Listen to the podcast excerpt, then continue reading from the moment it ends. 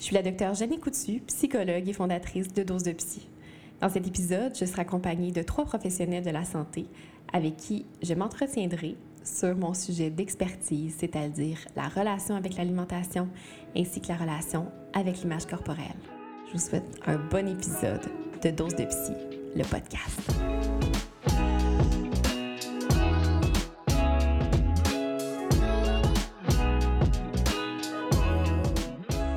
Je vous présente donc Marie-Lou Morin, nutritionniste, fondatrice de Manger en harmonie. Marie-Lou est l'une des seules nutritionnistes au Québec à être certifiée par l'approche de l'alimentation intuitive. Son approche se veut bienveillante, sans jugement, inclusive à l'égard du poids.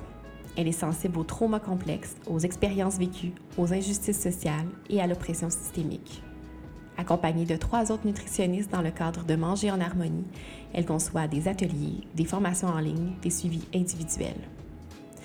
Marie-Ève Caron est une infirmière passionnée de la santé sous toutes ses formes. Étudiante à la maîtrise en sciences infirmières, elle est également chargée de cours. En dehors de ses activités cliniques et académiques, elle est la fière fondatrice de Santé Famille, une plateforme d'apprentissage en ligne gratuite pour les proches d'une personne qui vit avec une problématique de santé mentale. Samuel Hébert est athlète, kinésiologue, entrepreneur et conférencier. En plus de faire du sport de haut niveau, Samuel s'investit de plusieurs autres façons dans ce qu'il considère comme la mission de sa vie, c'est-à-dire inspirer et amener les jeunes générations à bouger pour leur bien-être personnel. Samuel aide les gens à bouger plus intelligemment, pour reprendre ses termes, mais aussi met de l'avant le mouvement intuitif. Dans son approche, Samuel n'utilise pas les mesures de changement corporel comme indice de performance. Vous comprendrez donc que nous allons nous entretenir tous ensemble sur la relation au corps, la relation avec son assiette, mais d'un point de vue nutritionnel, médical, sportif et psychologique. Voici donc un épisode comme vous n'en avez jamais entendu sur l'alimentation intuitive. Je vous souhaite un bon épisode.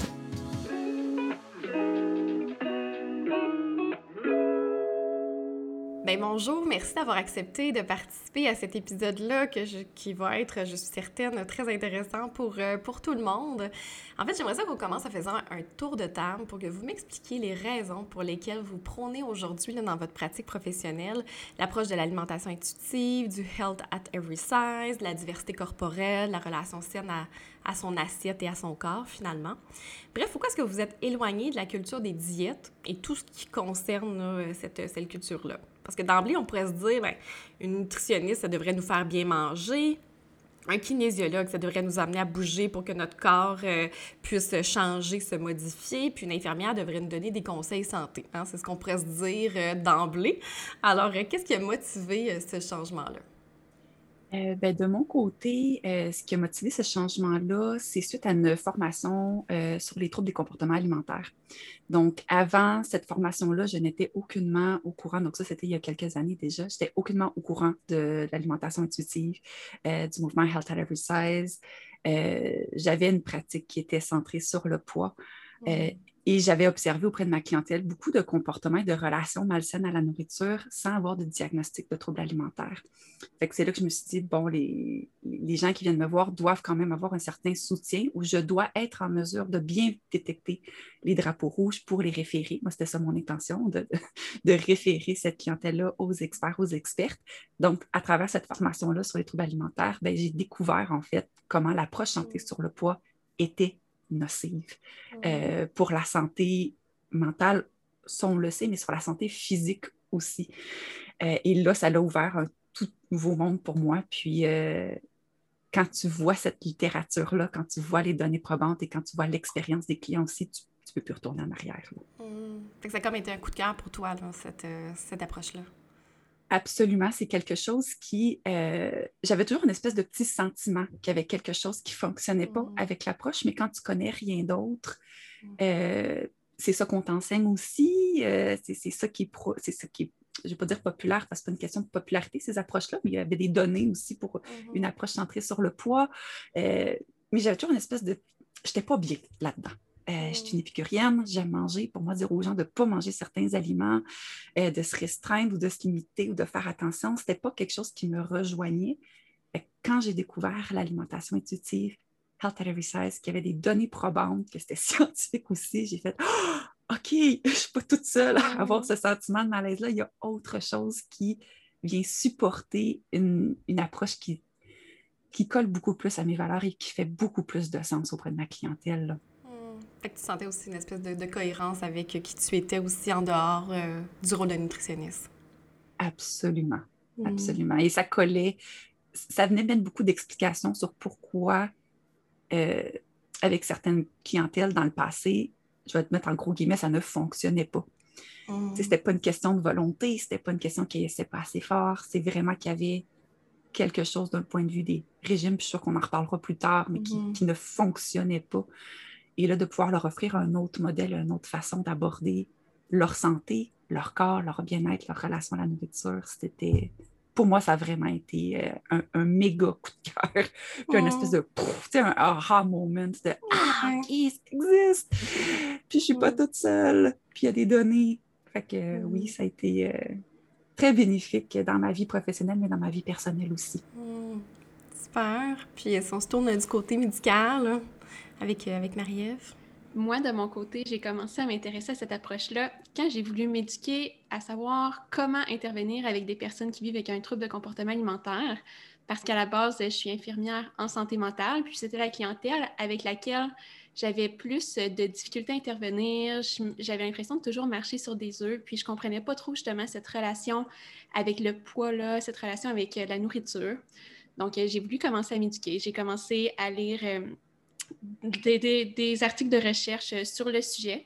Puis, un peu comme Marilou, ben, j'ai commencé à comprendre que, dans le fond, notre société est énormément centrée sur le poids, alors qu'il y a une foule d'autres facteurs déterminants euh, en lien avec le poids que simplement le bon vouloir ou l'activité physique, peu importe.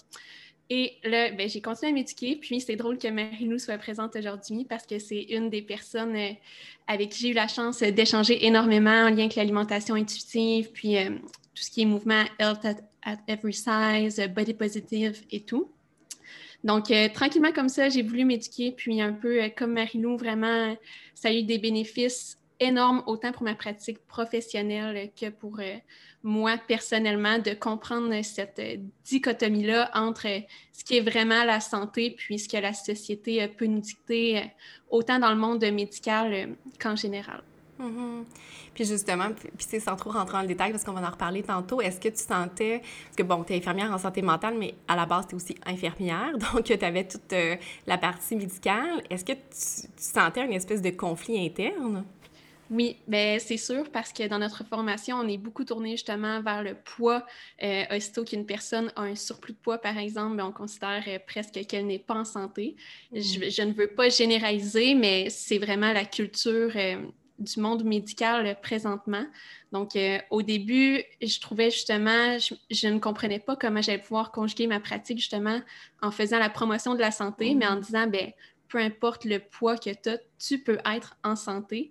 Mais justement, en discutant puis en continuant mes recherches, ben, j'ai vu que ce que j'essayais d'établir, c'était vraiment basé sur les données probantes. Donc, mm. après ça, ben, j'ai été encore plus à l'aise dans ma pratique, puis d'en parler ouvertement. Super, on pourra regarder tantôt justement c'est quoi ces, ces données probantes-là. Euh, puis on se tourne vers, euh, vers Samuel. Donc, comment euh, inclure ça dans, dans, une pratique sportive et pourquoi l'avoir faite? Oui, bien, de mon côté, comme vous avez déjà tous très bien mentionné, la présence et le rôle qu'apporte le poids dans notre société euh, a beaucoup de place, a eu beaucoup trop de place, je devrais dire, surtout depuis les dernières années. Euh, et dans mon approche, comme dans, je crois, la majorité d'approches des entraîneurs, kinésiologues, des personnes qui travaillent au milieu, dans le milieu du sport ou de la condition physique, euh, c'est une source d'objectifs et de motivation très grande pour beaucoup, beaucoup de clients je ne déroge pas du lot en disant qu'il y a 10 ans, quand j'ai commencé, la majorité de mes clients, une bonne partie de ma clientèle du moins, m'approchait avec des objectifs reliés directement au poids. Euh, et dans mon approche à moi, j'ai toujours souhaité intégrer d'autres objectifs. Donc, essayer, sans contourner un peu cet objectif-là, mais faire comprendre que ce n'est pas un objectif ultime, ce n'est pas une finalité, c'est peut-être quelque chose qui va se moduler en cours de route, évidemment, en fonction des, choix, des changements qu'on va faire, euh, mais que la Terre ne tournait pas autour de ça. Donc, leur vie ne tournait pas autour de cette atteinte d'objectif-là, euh, de cette gestion du fameux poids-là qui devient presque obsessionnel euh, pour beaucoup, beaucoup de personnes en entraînement. Euh, et quand je suis rentré au baccalauréat en kinésiologie, on parlait déjà d'études de personnes obèses, parce qu'encore là, il faut comprendre que l'obésité est déterminée souvent par un IMC, toujours par de, grands, de grandes statistiques et qui ne font pas nécessairement toujours du sens. Et on commençait à parler déjà d'études de personnes obèses en santé. Et là, c'était comme la nouvelle affaire de se dire que, oh wow, l'obésité n'était pas nécessairement reliée à des troubles métaboliques et à des problèmes de santé euh, qu'on corrélait directement avec l'obésité. Mhm. Et on a déjà pu commencer à voir, puis là, moi, ça m'a intéressé directement de me dire, ah, ben, c'est intéressant de se dire que les troubles de santé, les problèmes qu'on associe au surpoids, ne sont peut-être pas reliés au surpoids, mais bien à toutes les sphères qui affectent la majorité des personnes qui sont en surpoids, ne serait-ce qu'une plus piètre euh, dépense énergétique, moins d'activité physique, euh, des fois une alimentation peut-être plus excessive ou ainsi de suite. Donc, de réaliser en fait que ce n'était pas tant un contexte de fameux apport calorique, dépense énergétique pur et dur, et qu'il y avait beaucoup, beaucoup, beaucoup de subtilité autour de ça. on sait à quel point le corps humain est complexe. Et j'ai une approche qui se veut beaucoup, oui, le corps, parce que les gens viennent me voir souvent pour des performances physiques et pour des changements physiques, mais un équilibre corps-tête, corps-esprit qui est très important. Puis je réalise que quand on met l'emphase sur ce qui est du poids, on est rarement satisfait. Il y a mm. toujours quelque chose qui vient nous déranger. C'est toujours une projection dans un futur avec un idéal, en fait, qui n'est pas réellement un idéal atteignable parce qu'il est façonné par les attentes euh, de comme ce qu'on attend de la société et ainsi de suite. Mm. Donc, euh, mon approche, je dirais, depuis 4-5 ans, a beaucoup changé quand même en termes de. Il n'y a plus de, prise. De, mesures adipeuses, de, poids. On ne met plus vraiment l'emphase là-dessus. Euh, même pour mes clients qui sont appelé à vouloir faire ça au départ lors d'un premier contact, ben, j'image beaucoup plus euh, l'approche et l'intérêt en fait de développer des aptitudes physiques ou d'autres éléments pour améliorer leur santé globale, donc qui veut dire un équilibre de bien-être mental, de bonheur et de se sentir bien dans son corps. notre corps, c'est notre véhicule. Hmm. Alors le but en fait, c'est que notre véhicule soit le plus adapté possible à ce qu'on veut lui faire faire puis nous permettre de vivre une vie épanouie. Donc c'est hmm. vers ça que je me tourne euh, maintenant. Parce que c'est ça, quand que j'étais après. Ben, en fait, quand, quand j'ai cherché quelqu'un pour euh, parler de l'aspect sportif, euh, je, t'ai posé beaucoup de questions. J'étais comme As-tu une balance dans ton gym? As-tu une pince? Parce que si oui, je te veux pas sur mon épisode. Puis tu m'as dit Non, non, je fais plus ça, je fais plus ces mesures-là. Est-ce que tes collègues sont comme. Il est bizarre, lui, comme. Euh je te disais, je pense qu'on attire beaucoup ou on module beaucoup notre cercle en fonction de ce qu'on dégage et ainsi de suite. Fait que j'ai cette croyance-là que le, le, fameux Big Five, les cinq personnes qui nous entourent vont influencer beaucoup euh, ce qu'on fait. Alors, je te dirais que mon entourage a un thinking et une approche depuis les dernières années très orientée vers, euh, vers ma pensée puis ma, ma, manière de faire les choses aussi. Je ne te cacherai pas que je travaille dans vraiment différents milieux euh, en tant que kinésiologue, euh, en fonction de mes spécialités et autres. Alors, j'ai des environnements qui ne se prêtent pas du tout, même il y aurait eu 5-10 ans, à un contexte de prise de poids, de, balance, de, mesures de ce type-là. Fait que ça, c'est pas problématique. J'ai un environnement qui est plus en clinique, où là, il y a des mesures plus médicales et autres qui sont prises. Euh, mais encore là, l'approche au niveau de l'activité physique et de la santé globale n'est pas mise du tout sur une emphase de poids. Donc non, je te dirais que mes collègues et les gens autour de moi, je crois, je tends à vouloir croire que le milieu change et évolue euh, en ce sens. Est-ce que c'est seulement moi qui gravite avec des gens euh, de ce côté-là? Peut-être un peu, mais euh, je, tends à croire qu'on évolue vers le mieux pour ça. bon, fait qu'il y a de l'espoir à ce niveau-là aussi. Donc, euh, j'ai envie de conclure, en fait, euh, le tour de table en parlant de, ben, de moi. Qu'est-ce qui fait que je, je, m'en vais vers cette, cette approche-là? Mais ça rejoint un peu ce que Marie-Ève euh, disait. C'était vraiment, c'est vraiment comme dans, dans l'optique de la prévention des, des, troubles alimentaires et aussi le rétablissement des troubles alimentaires. Parce que quand on a souffert d'anorexie, de boulimie, d'hyperphagie, d'orthorexie, Bien évidemment, après ça, si on veut prévenir les rechutes, euh, ben, c'est de, développer une relation qui est saine avec son corps puis avec son assiette. On ne peut plus retourner vers quelque chose de, restrictif. Euh, sinon, on est sur une pente glissante pour euh, revivre un épisode de trouble alimentaire, mais aussi sur le plan bon, de, de la prévention on le sait, hein, la plupart des gens qui ont développé un trouble alimentaire, là, puis on parle de en haut de 90% ont débuté en faisant un régime, euh, dans, un sens, dans le sens très large de ce qu'on va appeler un régime, que ce soit comme moi, j'avais envie de manger santé ou j'avais envie de faire attention, jusqu'à, ben j'ai coupé tel, tel aliment.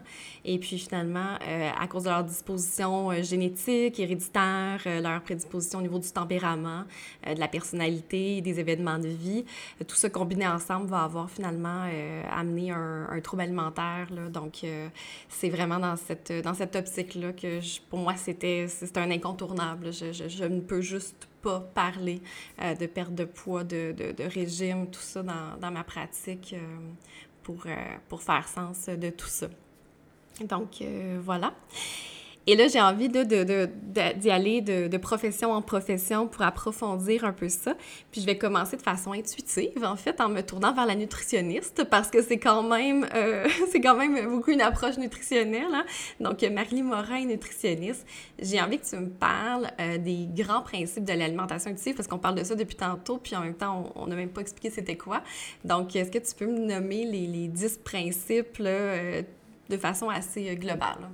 Oh, gros mandat, bien oui, avec plaisir. c'est parce que c'est un sujet qui me passionne. Fait que moi, le succès, des fois, j'ai de la difficulté. Euh, mais je vais commencer, si tu me permets, avec une citation euh, d'Elise Resch, qui est une des deux co-auteurs de, l'approche Intuitive Eating, qui est diététiste, une diététiste américaine. Elle résume l'alimentation intuitive comme étant une interaction dynamique entre notre instinct, donc notre intuition, nos émotions et la pensée je trouvais ça important de commencer avec ça parce que souvent, quand on parle d'alimentation intuitive, on a l'impression que c'est juste d'écouter notre intuition puis de d'écouter le ressenti physique, mais c'est plus que ça. On peut aussi utiliser nos connaissances, notre cognitif, puis les émotions en font partie grandement. Puis je suis sûre que tu vas pouvoir nous en parler tantôt en tant que psychologue. Euh, brièvement l'alimentation intuitive, ce que c'est, je, vais te nommer les dix principes. On, évidemment, on ne les détaillera pas tous euh, un à mm-hmm. un, mais les, grandes lignes. Le premier principe, euh, et je dirais peut-être le plus important, c'est de rejeter la mentalité des régimes. Donc, rejeter cette restriction, ce contrôle euh, en lien avec le poids. Euh, c'est vraiment ce premier principe-là de l'alimentation intuitive qui va, qui va différencier cette approche-là de la pleine conscience, par exemple, ou qui va le différencier de manger en pleine conscience ou de la flexibilité alimentaire ou des régimes ou de plans alimentaires. C'est vraiment ce premier principe-là, il est le premier, pour une bonne raison. Euh, tous les autres après sont présentés dans un ordre, mais ce n'est pas une approche qui est linéaire. Il ne faut pas après ça suivre tout de suite le deuxième, puis après on va au troisième. C'est juste que dans un livre, il faut écrire un certain ordre. Euh, le premier a une raison, puis le dernier a une raison aussi, je l'expliquerai tantôt ce que j'ai envie de, te demander, en fait, parce que tu as nommé plan alimentaire, ça m'amène à, te demander, est-ce que c'est clairement indiqué par les auteurs de l'alimentation intuitive que de rejeter la culture des diètes, ça veut dire de ne pas faire de plan alimentaire? Est-ce que c'est quelque chose qui est nommé directement? Euh, je ne me souviens pas s'ils nomment réellement le mot plan alimentaire. Euh, il faut quand même reconnaître que le plan alimentaire peut être nécessaire dans certaines situations. Mm-hmm. Euh, c'est un sujet, l'alimentation intuitive, qui est très nuancé. Euh, c'est pour ça que c'est difficile, je trouve, dans les médias, dans, les podcasts, dans les écrits, d'aller chercher toutes ces nuances-là. Euh, dans l'autonomie, les cas de troubles alimentaires, le plan alimentaire a souvent sa place pour renourrir le corps. Mm. Euh, dans des cas de conditions médicales, il y, a, un plan de traitement nutritionnel qui peut mm-hmm. être fait. Là. Ça, ça a toujours sa place. Il faut quand même le nommer. Les gens ont l'impression que tout prend le bord, puis tout à la poubelle, pas, nécessairement.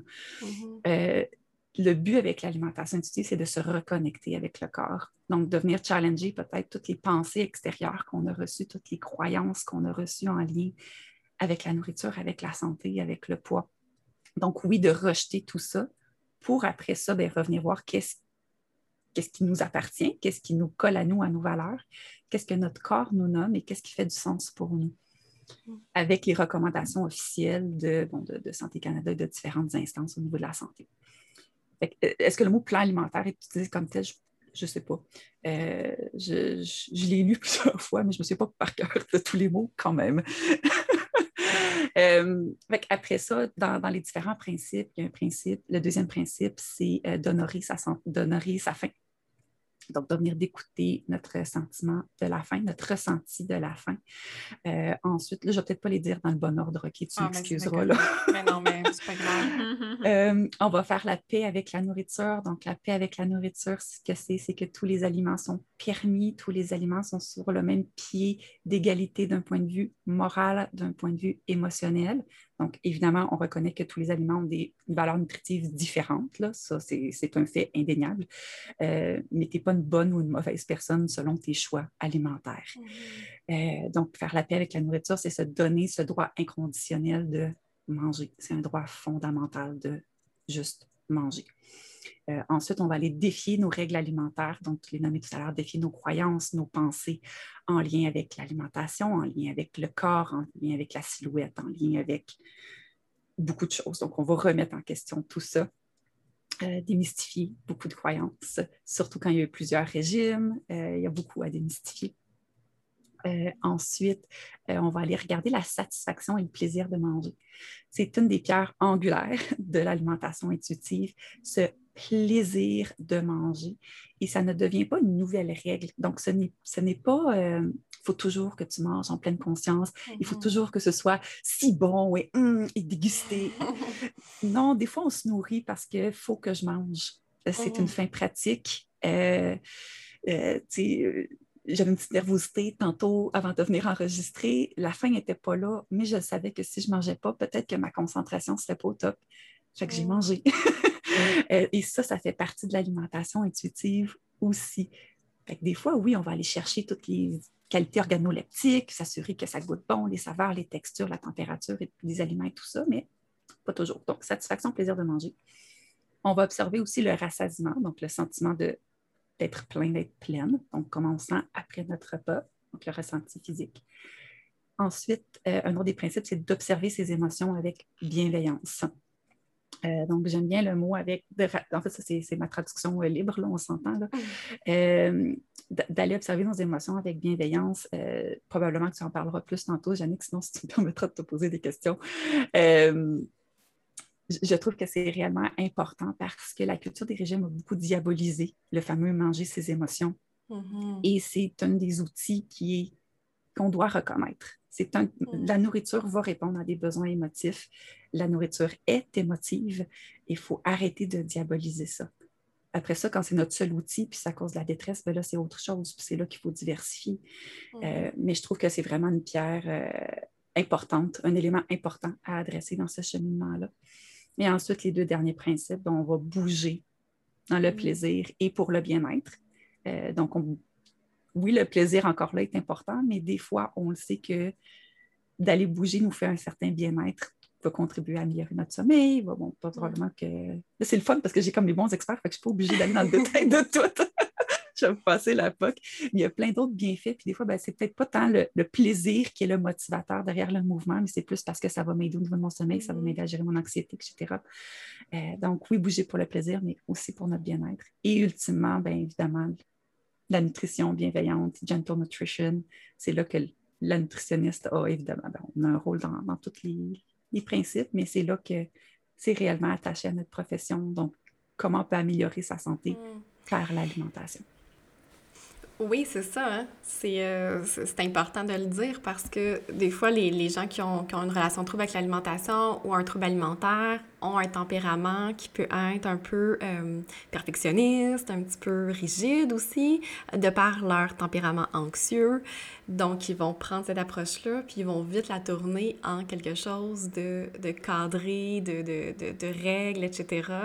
Euh, donc, c'est effectivement un piège euh, qu'il faut, qu'il faut voir venir, prévenir pour ramener de la souplesse et de la flexibilité dans cette approche-là, même si elle l'est déjà à la base mais il faut comme continuer à nourrir la flexibilité. Eh, absolument. Puis c'est une nuance qui est très importante parce que, eh, et puis moi je le dis à toutes les personnes avec qui je commence, quand on commence à travailler, c'est très facile de transformer l'alimentation intuitive en régime. le, le, cerveau est habitué à avoir ces règles-là, cette rigidité-là, ce fait ci, fait ça, le noir ou le blanc, la, dichotomie, on est le cerveau est habitué. Donc, quand on, arrive avec une nouvelle approche, on se dit Ah, bon, ben parfait, il ben, faut que je mange quand j'ai faim, il faut que j'arrête quand j'ai plus faim, il euh, faut juste que je mange ce qui me fait du bien, il faut que toujours le plaisir soit là. Et là, on se retrouve encore d'une mentalité de tout ou rien qui est le propre d'un régime. Euh, il y a beaucoup de travail à, apporter cette, flexibilité. Euh, je travaille beaucoup avec l'autocompassion, euh, la pleine conscience aussi. Donc, quand c'est accessible aux gens, ce n'est pas toujours accessible selon les événements marquants de la vie, les, les, enjeux de santé mentale et tout ça. Évidemment, un intervenant psychosocial est souvent présent dans des situations comme ça pour adresser tout ça, mais c'est facile. la, pente, mm. elle est très glissante. Euh, et c'est l'enjeu que je trouve avec les réseaux sociaux, en fait. Il y a beaucoup de gens qui vont s'informer sur les réseaux sociaux, sur l'alimentation intuitive, puis ils le laissent par eux-mêmes. Il y en a qui arrivent, puis c'est correct. Je ne suis pas en train de dire que tout le monde a besoin d'un accompagnement. Mais c'est là souvent qu'on voit cette, euh, le hunger and fullness diet qu'ils disent en anglais, le, régime de la mm. faim, du rassasiement, euh, devient facilement présent. C'est tellement intéressant, Marie-Lou. Moi, c'est la première fois que j'entendais les 10 éléments euh, énoncés comme ça. Puis quelque chose qui, m'a interpellé énormément à la fin quand tu dis que la nutritionniste rentre en ligne de compte, surtout pour, pour le dernier point en tant que tel, mais tout au long du processus aussi, parce que mm. même avant d'être un professionnel de la santé, d'être une nutritionniste, d'être un kin, une infirmière, une psychologue, on est tous des humains. Et on a tous un rôle à jouer dans l'exposition de ces, de ces manières de penser-là, de ces mœurs-là qui sont construites, qui sont comme alimentées quotidiennement, même quand on n'a mm-hmm. pas notre chapeau de professionnel, par nos manières de répondre à des commentaires, par nos manières d'interagir dans des discussions entre amis, familiales. Puis je réalise à quel point c'est quelque chose qu'il faut euh, qu'il faut qu'on adresse parce qu'on a tendance à, oui, dans notre champ professionnel, à avoir nos barèmes et nos lignes directrices, mais tout ce qu'on va dire comme humain en tant que tel a une certaine influence. C'est le contexte où les gens disent Ah, mm-hmm. est-ce que tu es un influenceur? Bien, je pense que tout le monde est un influenceur en soi parce qu'on influence les gens autour de nous d'une certaine façon. Fait que mm-hmm. vraiment intéressant, Marie-Lou. Merci.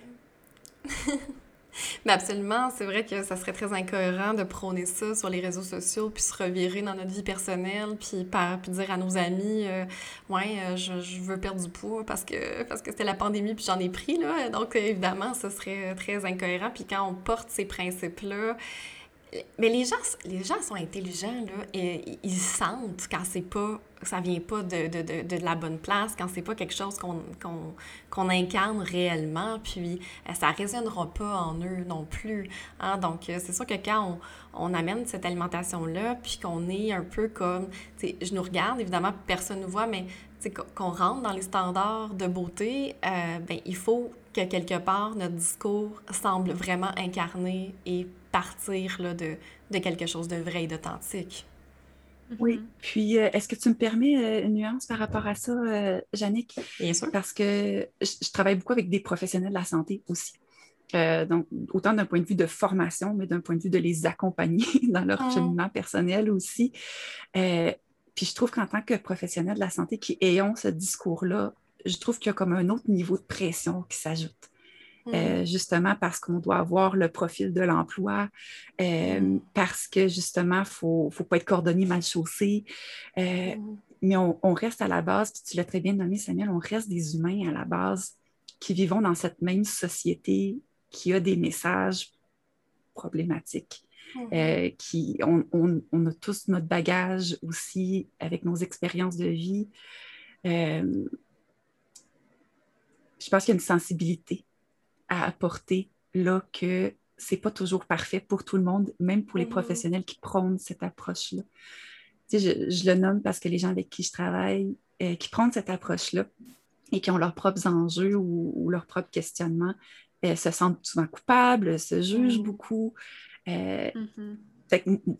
moi, je trouve que la première étape, c'est de reconnaître une, professionnelle ou un professionnel qui reconnaît ses propres enjeux et qui et qui travaille dessus ou qui fait son cheminement, euh, ça peut tout à fait être acceptable. Il y a des moments où, bon, si, mm-hmm. si une nutritionniste aurait un trouble alimentaire actif, euh, de travailler avec la clientèle en trouble alimentaire, je ne crois pas que ce serait une bonne idée, euh, mm-hmm. autant pour le client que pour le, la mm-hmm. professionnelle, on se comprend. mais de travailler sur ces zones de vulnérabilité, ces angles morts, ces zones grises, euh, de par nos expériences, de par nos identités, je pense que c'est important de le faire. Euh, je mm. travaille beaucoup avec euh, des, nutritionnistes en ce moment qui ont toutes les connaissances. On a les connaissances, on a le livre, on a les formations, mm. on connaît l'information. vous ne voyez pas, mais je, montre au niveau de ma tête, au niveau du cognitif. mais après ça, il faut le descendre dans notre corps. Mm tu l'as bien nommé, notre, clientèle s'en rend compte. Si on ne le descend pas nous-mêmes en tant que professionnels dans notre corps, comment on le transmet? C'est là qu'il peut y avoir un, disconnect, une, déconnexion. Euh, et, mm-hmm. d'être transparent, des fois, on a, on, a droit à nos insécurités, on a droit à nos vulnérabilités, on a droit, tout le monde a des bonnes, des mauvaises journées au niveau de l'image corporelle. Mm-hmm. Euh, ça fait partie de, de l'expérience d'être humain c'est beaucoup l'autocompassion qui, qui vient apporter cette, euh, cet angle-là. Euh, bref, je voulais juste apporter une petite douceur et une petite compassion pour les professionnels qui, qui peuvent struggle, qui mm. peuvent avoir des défis de ce côté-là. Je trouve ça super intéressant ce que tu apportes, Marilou, parce que je trouve que ça vient refléter justement l'humain derrière le professionnel.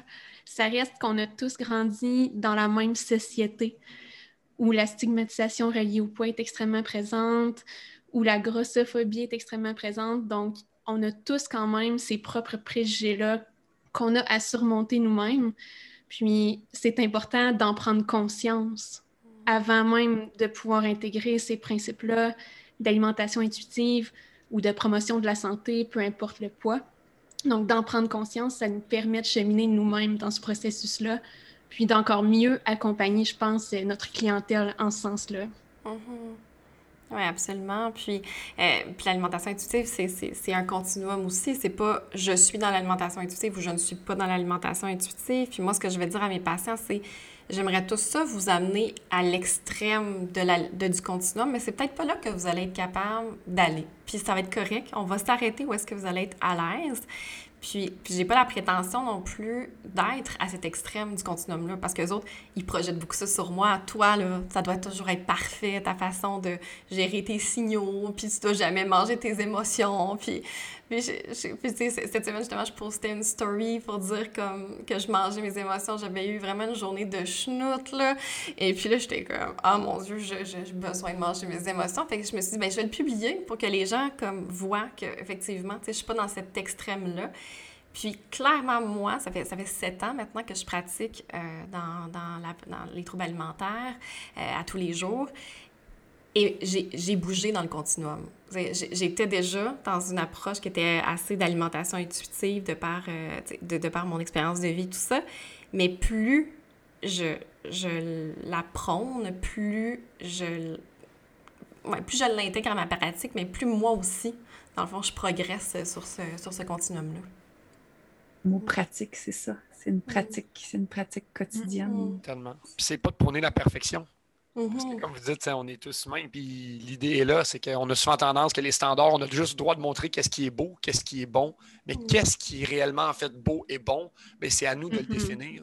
Mhm. C'est en se permettant ça, de mettre en pratique, de tester, de faire des essais, des erreurs aussi, mais d'apprendre de ces erreurs-là qu'on intègre dans notre, que soit notre alimentation. Mais moi, depuis tantôt que vous parlez, je pense évidemment au mouvement aussi, puis à l'entraînement, Mhm. parce que les deux sont tellement connectés. Puis moi, c'est mon quotidien où on parle pas encore beaucoup, mais c'est quelque chose qui va s'en venir. Le mouvement intuitif aussi, à la, Mhm. pour la même importance que ce qui est de l'alimentation Absolument. se décrocher des, des standards d'une méthodologie qui doit être faite à tout prix ou pour des raisons spécifiques, puis d'apprendre à écouter notre corps qui est tellement bien construit, qu'il y a Mhm. plein, de- plein de signaux qui peuvent être écoutés, qu'on met souvent sur sourdine euh, à cause d'une étude, d'une mode, d'un trend, de quelque chose qui fait comme Ah, ça, c'est la nouvelle affaire, puis que les gens prônent ça, mère et monde, mais qu'il n'y a, pas de. Il n'y a pas de ressenti réel derrière tout ça. Ben, que Ouais. Mhm.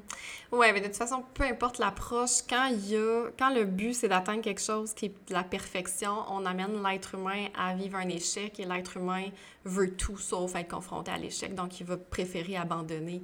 Donc, euh, effectivement, euh, si c'est ça l'objectif de peu importe quoi, on, s'en va, on s'en va jamais dans la bonne direction. Puis, euh, puis tu parlais de déconnexion, de, de signaux, mais de connexion aussi. Puis, tu sais, ce qu'on observe, en tout cas, moi, ce que j'observe de, de, mes patients, c'est que s'ils sont déconnectés sur le plan émotionnel, ils sont déconnectés sur le plan alimentaire, puis ils sont déconnectés sur le plan corporel. Hein.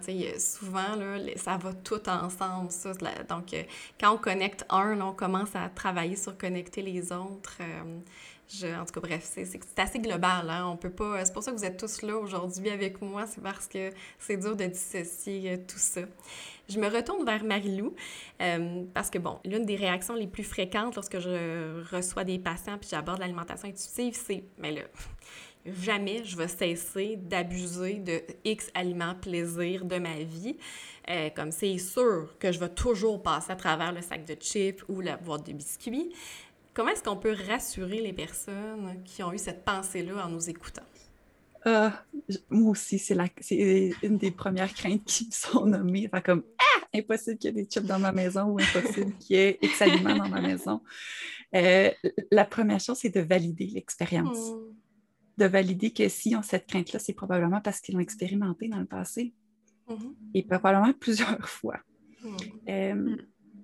Ce serait insensible de venir dire ben non, tu peux avoir des chips, ça va bien aller. Je, pense que de, reconnaître cette difficulté-là, d'où ça vient, euh, je pense que c'est vraiment la, première étape.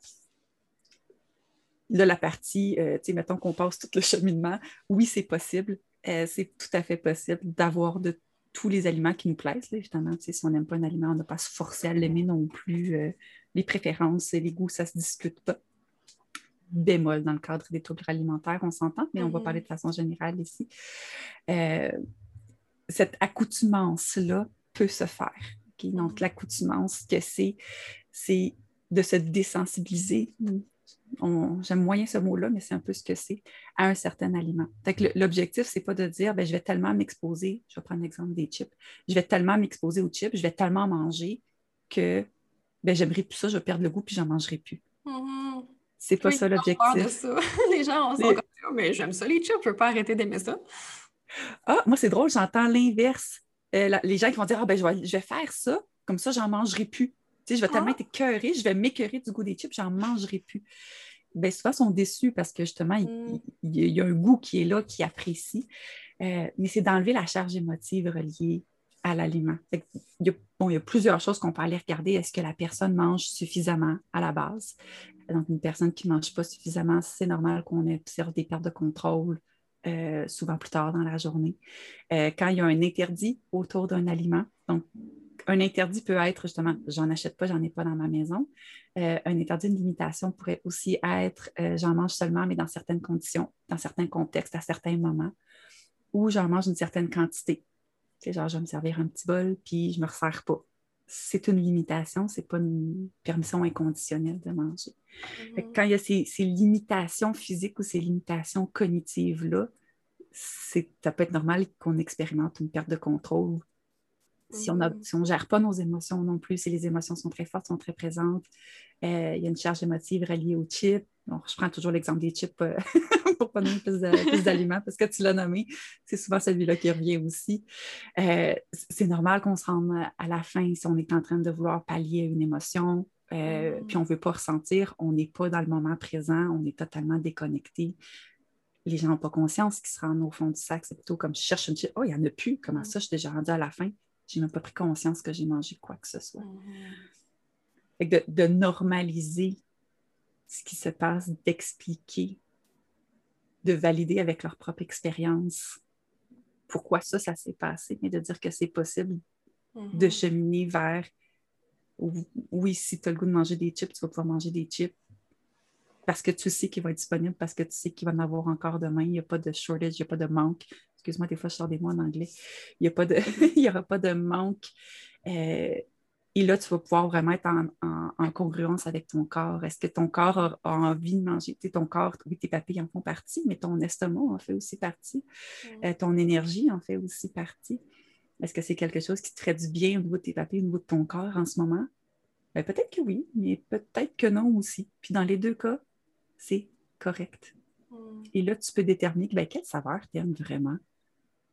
Souvent, les gens, quand ils sont dans ce pattern-là, c'est toutes les saveurs, c'est toutes les sortes. Puis à faire ces exercices-là, ils font Hey, mais finalement, moi, telle saveur, c'est vraiment pas bon. Puis moi, je les aime quand elles sont fraîches. Quand ça fait une semaine qu'ils sont dans le sac, je les aime moins. Ils n'ont plus la même texture, ça ne me plaît pas. Et là, on peut faire des choix pour vraiment maximiser notre satisfaction et le plaisir. Et donc, de plus avoir cette espèce de. Tu sais, quand tu as le goût de manger des chips, là, puis elle n'est pas bonne. Hmm. Tu sais, le goût, il reste présent, l'envie reste là. Mm-hmm. pas, tu ne deviens pas satisfait. Fait qu'on. Je sais pas si je réponds à ta question finalement, mais. Mais tu donné beaucoup d'explications pertinentes, mais, ce que, mais je retiens quand même euh, la réponse à ma question qui, oui, il y a de l'espoir, hein, euh, que, que, la personne peut arriver à avoir une relation saine avec X aliments plaisir. Puis effectivement, j'ai nommé les chips parce que c'est ce qu'on entend le plus souvent là, euh, dans, dans, nos bureaux. mais oui, c'est ça, c'est possible. Puis les, les histoires de, de, succès de ça sont, sont, très, très, très grandes. Là. Puis même si les gens disent, ouais, mais pas moi. Hein, c'est souvent ça qui arrive après cette explication-là, cette longue explication que je leur donne. Ouais, mais moi, j'y arriverai pas. Moi, je le sais que euh, je, pourrais pas. Et puis, euh, puis là, ben, c'est ça, effectivement, c'est de normaliser, de valider ce sentiment-là, mais, mais les gens finissent par, y arriver quand, quand, quand, ils persévèrent dans cette approche-là, qui, est confrontante, là, on va se le dire, c'est très confrontant, mais quand on persévère, finalement, euh, on, on, peut, on peut y arriver. Puis tu parlais de restrictions, tu disais, bon, il y a la restriction de ne pas en avoir à la maison, d'en manger dans certaines conditions ou d'en manger une certaine quantité, mais je rajouterais aussi, euh, c'est le côté psy, là, euh, mais en manger avec le sentiment de culpabilité. Parce que les gens vont me dire, ben oui, je comprends pas, mais j'en mange à tous les jours. Comme, puis, puis mais j'en ai encore envie, oui, mais parce qu'à chaque fois que tu en manges, tu te sens coupable, ça demeure un aliment interdit, ça demeure une restriction à cause de cette culpabilité-là. Exact. Ah, tu as tellement raison. Et puis elle est étonnante, cette culpabilité-là. Elle prend du temps euh, de, prendre conscience que c'est une, une approche qui prend du temps. Mm-hmm. Euh, qui n'est pas. Euh, tu sais, j'aime bien être transparente et dire les choses telles qu'elles sont. C'est pas facile. Mm-hmm. C'est pas un cheminement qui est simple, c'est pas un cheminement qui est facile. des fois, on aimerait ça dire oui, tu viens, fais l'alimentation intuitive, tout va bien aller, tu sais, les licornes mm. arc-en-ciel. mais c'est pas c'est pas simple et c'est pas ça semble simple, ça semble facile, mais ça ne l'est pas parce que ça déterre toutes sortes de choses.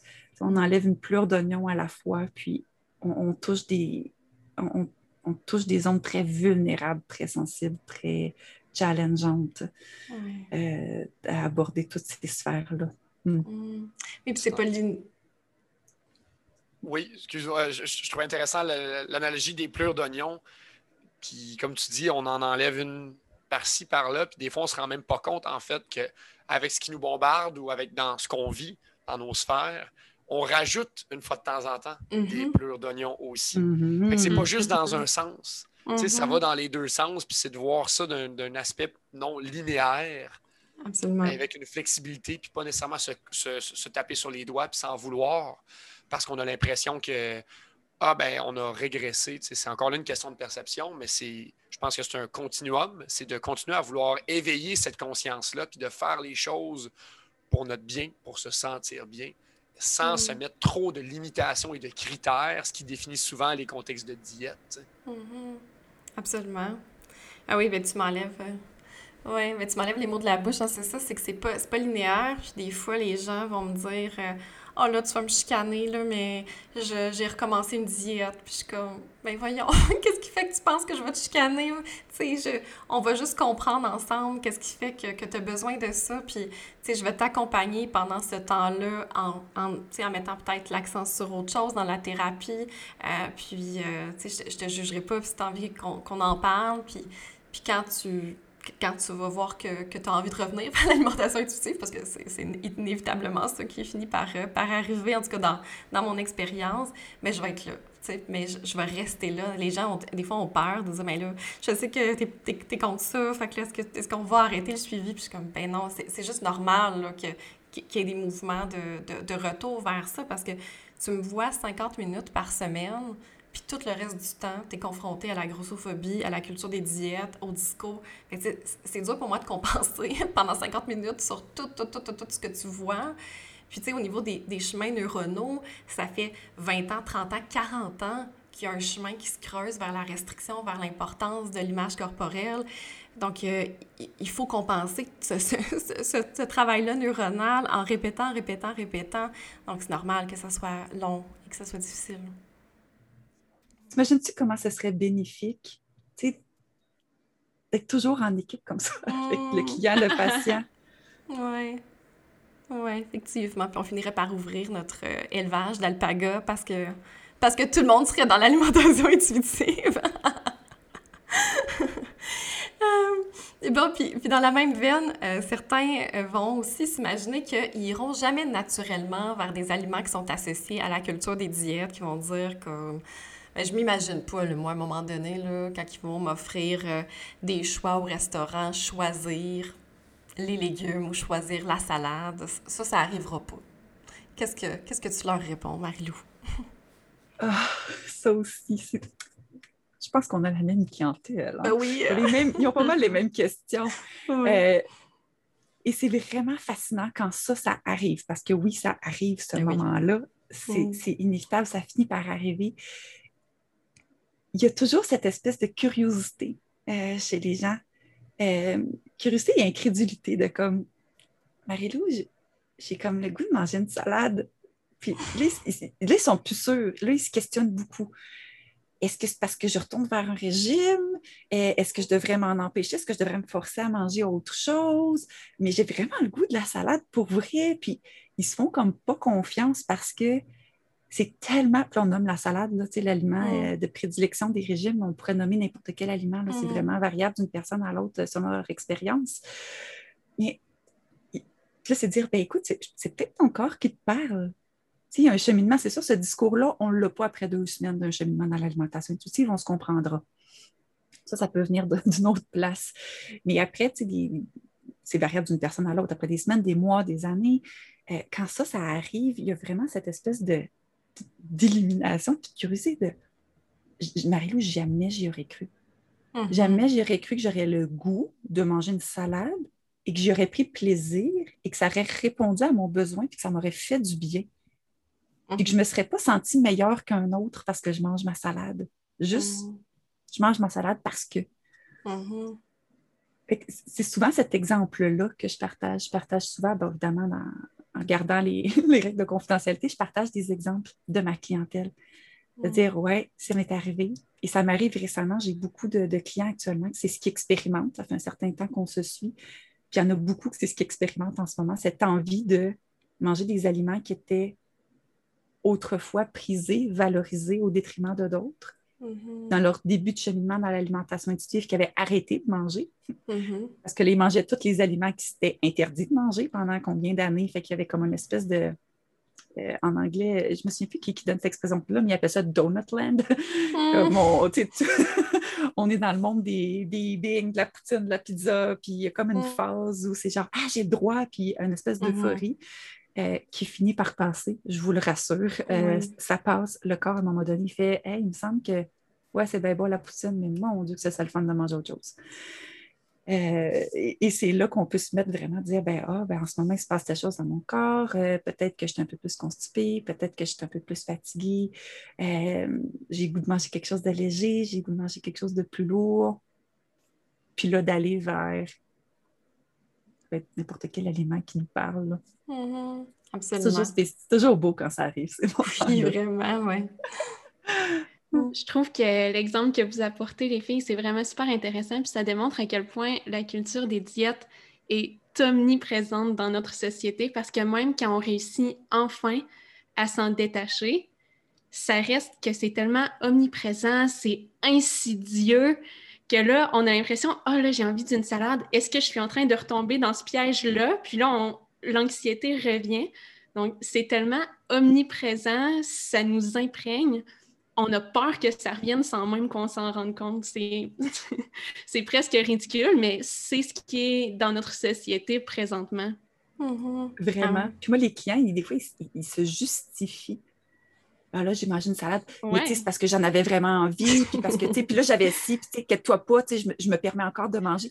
Tu n'as tellement pas à me justifier quoi que ce soit. tu fais tes choix pour toi. Puis, bon, il y a beaucoup d'unpacking, euh, de, de démystification à faire en arrière de tout ça, puis de questionnement, mais de. C'est ça, comment c'est tellement ancré de. Quand ils se retrouvent avec une nutritionniste anti-régime, ils vont plus justifier leur quote-unquote mauvais choix. Ils vont mm. justifier, euh, entre guillemets, leur bon choix. Mm. Mais pas qu'il y, ait des bons ou des mauvais choix, là, c'est très, je mets des guillemets ici. Euh, mais je trouve ça vraiment fascinant comme, euh, comme dynamique puis comme mm-hmm. conversation que ça peut amener. Absolument. Ouais. J'ai envie maintenant d'introduire euh, Marie-Ève, qui, est infirmière, euh, pour répondre euh, à la troisième préoccupation la plus fréquente des gens quand on leur parle de cette approche-là et de tout ce qui en découle. C'est-à-dire, ben, qu'en est-il de la santé hein, dans cette approche-là? Comment est-ce que des professionnels de la santé comme vous là, peuvent en arriver à recommander à des gens de manger du gras et du sucre? Oui, c'est une excellente question. C'est une grosse question. Je pense qu'on pourrait en parler pendant des heures. C'est sûr qu'actuellement, la directive actuelle qu'on imagine dans notre société, dans le monde de la médecine, c'est que quelqu'un avec un surplus de poids, entre guillemets, on veut qu'elle atteigne un poids normal, entre guillemets, encore, en changeant son mode de vie, en faisant de l'exercice, en suivant une diète quelconque. Mais ce que les recherches démontrent de plus en plus, puis ça fait déjà là, une dizaine d'années, si ce n'est pas plus, euh, qu'on commence de plus en plus à le reconnaître, c'est que oui, à court terme, d'encourager une personne à perdre du poids en faisant de l'exercice ou en suivant une diète, mais ça peut amener à une perte de poids. Puis c'est ce qui laisse croire en l'effet positif de promouvoir cette fameuse perte de poids-là. Puis dans notre société, on valorise énormément aussi les résultats rapides. On veut que ça ait un effet positif qui est très facilement accessible. Donc, c'est ce qu'on va chercher avec cette diète-là ou, avec ce nouvel exercice-là, peut-être excessif ou peut-être agréable pour la personne. Donc là, on perd le poids à court terme. Mais c'est à long terme que ça devient intéressant, puis les recherches ont réussi à démontrer que le fait de promouvoir cette perte de poids-là, mais il n'y a aucun maintien à long terme il n'y a aucune amélioration au niveau de la morbidité ou de la mortalité associée à l'obésité ou euh, à un corps gros. Donc non, ça ne permet pas de produire un corps en santé, de promouvoir la perte de poids. Hmm.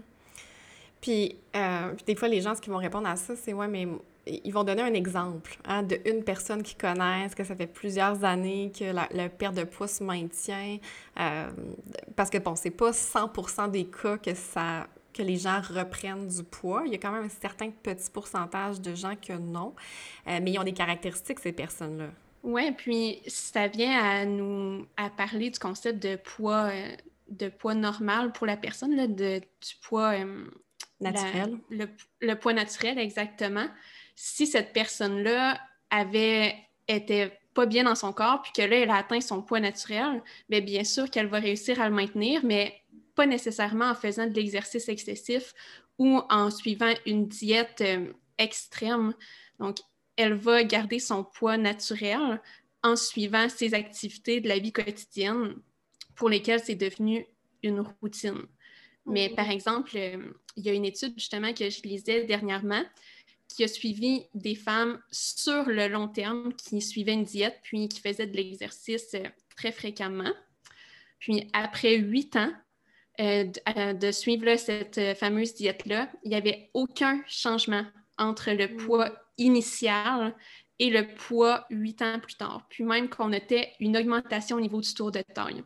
Mm. Donc, ce type d'étude-là vient vraiment appuyer l'idée qu'à long terme, encourager cette fameuse perte de poids-là, c'est pas nécessairement efficace, puis ce n'est pas la meilleure façon, loin de là, de promouvoir la santé. Hmm.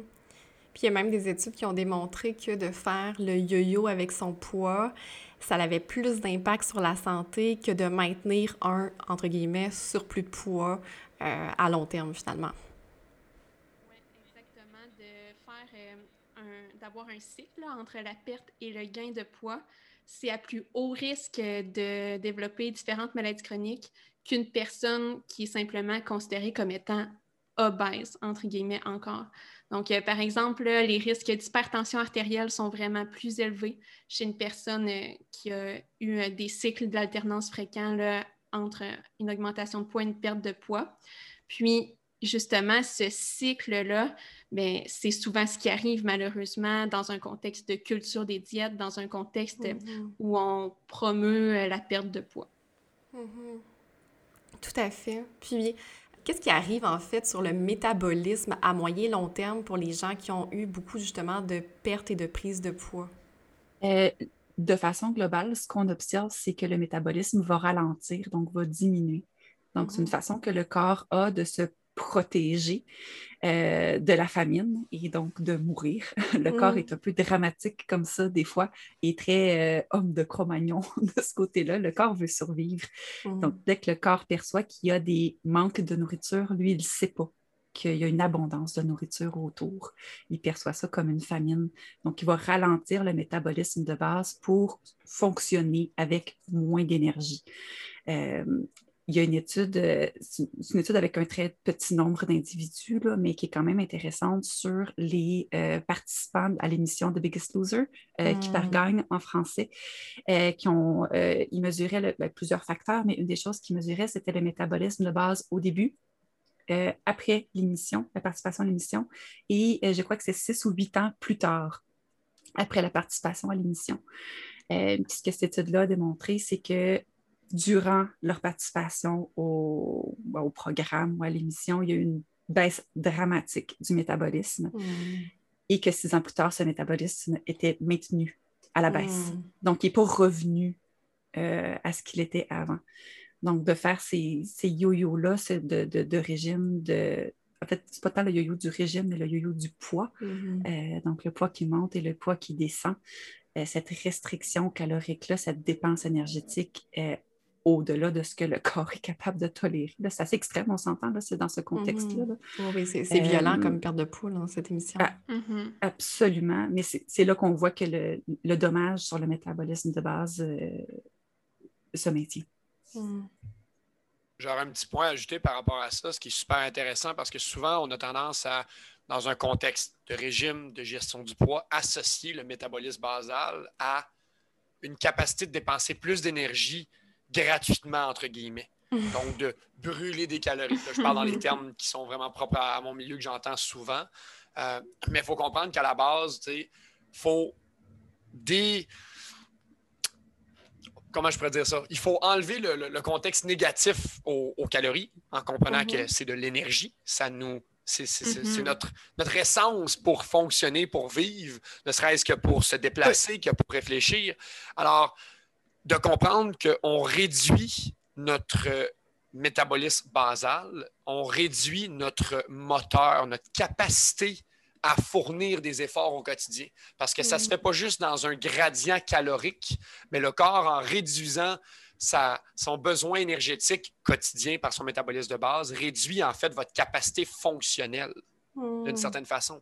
Il faut qu'il réduise son besoin en énergie pour juste subvenir à sa survie durant le 24 heures.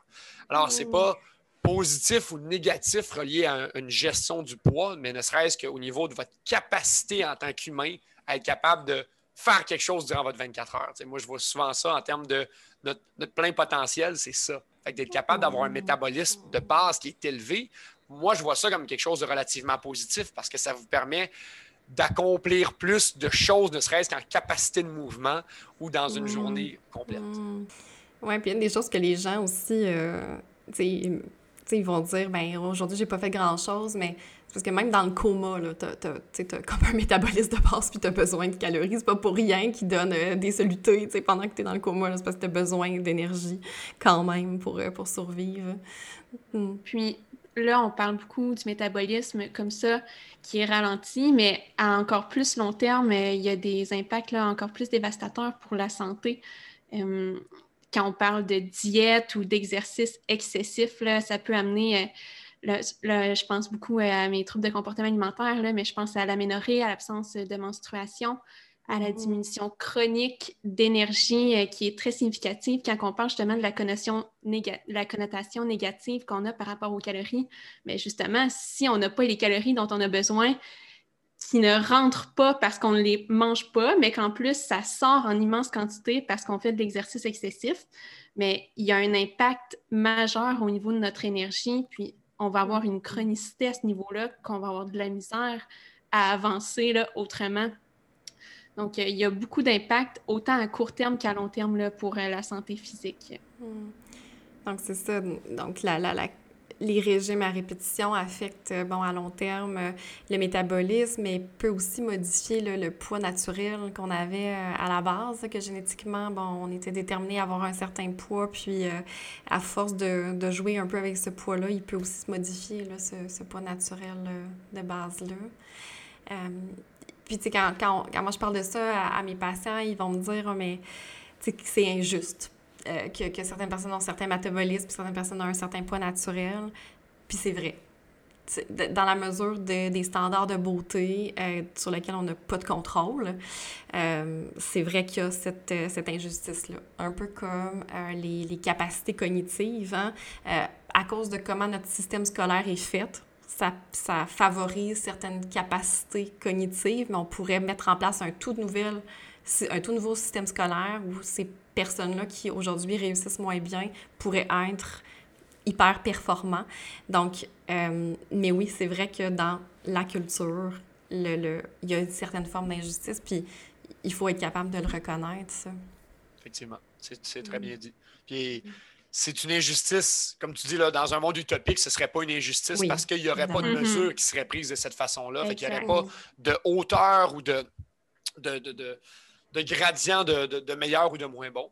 Mm. Mais on ne changera pas, pardon, le monde nécessairement aujourd'hui. Malheureusement. Euh, mais c'est à force d'en parler, je pense. Mm-hmm. Oui, mm, exactement, d'en parler puis d'en prendre connaissance de plus en plus parce que justement, plus on en parle, plus je me rends compte à quel point c'est un immense problème de société qu'on a.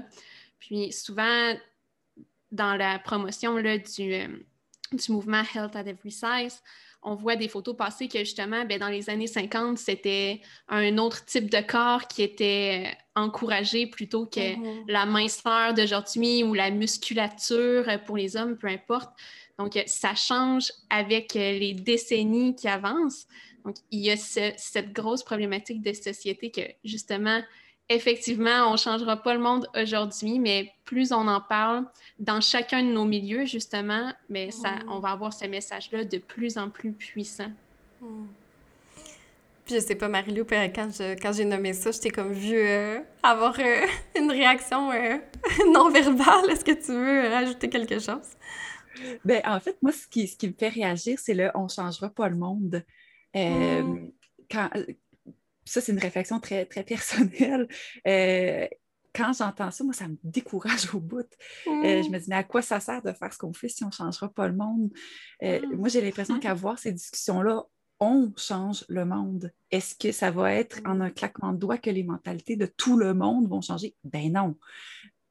Mais à chaque fois qu'on a cette discussion-là, il y a quelque chose qui change ou qui progresse en nous avec les gens avec qui on discute. Et après ça, il y a un ripple, il y a un, mon Dieu, je suis pas un anglophone aujourd'hui, il y a un ripple d'effet qui se fait, il y a un effet papillon qui se fait. Mm. Euh, de par, euh, je pense que c'est Samuel, tu me mets tantôt, de, par nos, actions, de par notre façon de se présenter dans le monde, les gens observent, les gens voient. Des fois, on n'a pas besoin de parler, on n'est pas là pour convaincre personne. Mm-hmm. Euh, j'ai vraiment l'impression que à tous les jours, à chaque instant, à chaque seconde, on change un peu le monde. Oh. C'est mon petit. Euh, J'aime ça. oh oui, c'est beau. On change le monde. ben, c'est mon petit message d'espoir parce que sinon, c'est trop décourageant. Puis, je pense à, ma clientèle souvent qu'on a ces, discussions-là de, reconnaître effectivement l'injustice euh, dans laquelle on se trouve. Je veux dire, une les, privilèges associés à la minceur, euh, c'est réel. Mm-hmm. Euh, mm-hmm. Euh, et, donc, une personne qui vit dans un corps gros, une personne grosse qui se retrouve dans le monde actuellement, on ne peut pas nier le fait que c'est plus difficile pour mm-hmm. cette personne-là. Il faut, absolument le reconnaître qu'il y a une injustice qui est là, il faut le nommer. Puis, il y a des, des, super bons activistes qui font ce travail-là, puis il y a des super bons alliés qui font ce travail-là aussi non, ça ne va pas changer du jour au lendemain que euh, toutes les chaises vont être adaptées pour toutes les personnes. Euh, non, ça ne sera pas adapté du jour au lendemain qu'il va y avoir des rampes, d'escaliers partout. Non, ça ne sera pas adapté partout que les salles de bain vont être non genrées. Il y a un cheminement qui se fait. Mais d'avoir cette mm. discussion-là maintenant, puis de sensibiliser et de.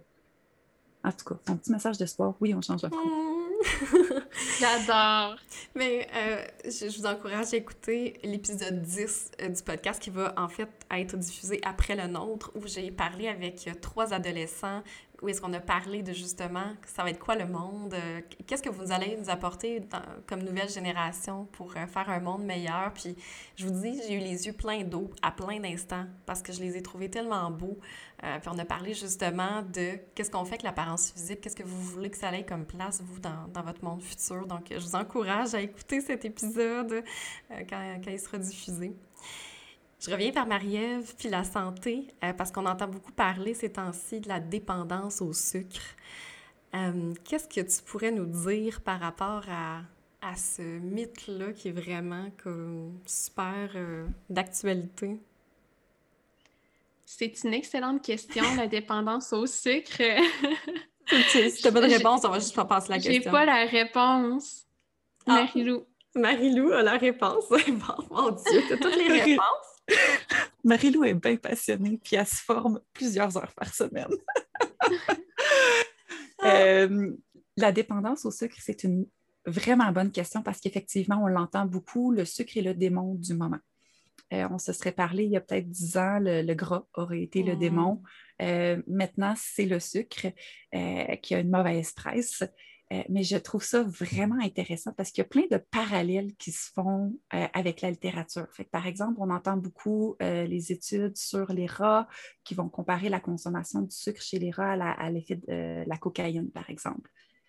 ça stimule les mêmes zones du cerveau au niveau de l'appel de la dopamine, qui oui, peut être un fait. En fait, quand tu regardes une partie de l'étude, c'est un fait, mais quand tu regardes l'étude au complet, ce que tu remarques, c'est que ces rats-là étaient en carence alimentaire, euh, étaient en mm. carence de sucre. Donc, pour les rats qui recevaient une dose, entre guillemets, régulière, n'avaient euh, pas cet attrait-là. Donc, ça explique plus, en fait, le phénomène de restriction, compulsion, qu'une dépendance au sucre, euh, quand on regarde vraiment l'étude au complet. Euh, et il y a beaucoup d'autres études aussi qui vont faire le parallèle avec euh, le sucre qui, effectivement, va faire un appel au cerveau au niveau de la dopamine, donc neurotransmetteur qui fait qu'on se sent bien. Euh, c'est la même chose quand on est en amour. C'est hmm. la même chose quand on écoute de la musique qu'on aime. Mm-hmm. C'est la même chose quand on fait de l'activité physique puis on bouge. Mais étrangement, on ne parle pas nécessairement. on peut parler de dépendance à l'amour, dépendance affective, c'est comme une autre chose, mais on ne parle pas mm. nécessairement quand on tombe en amour de, dépendance.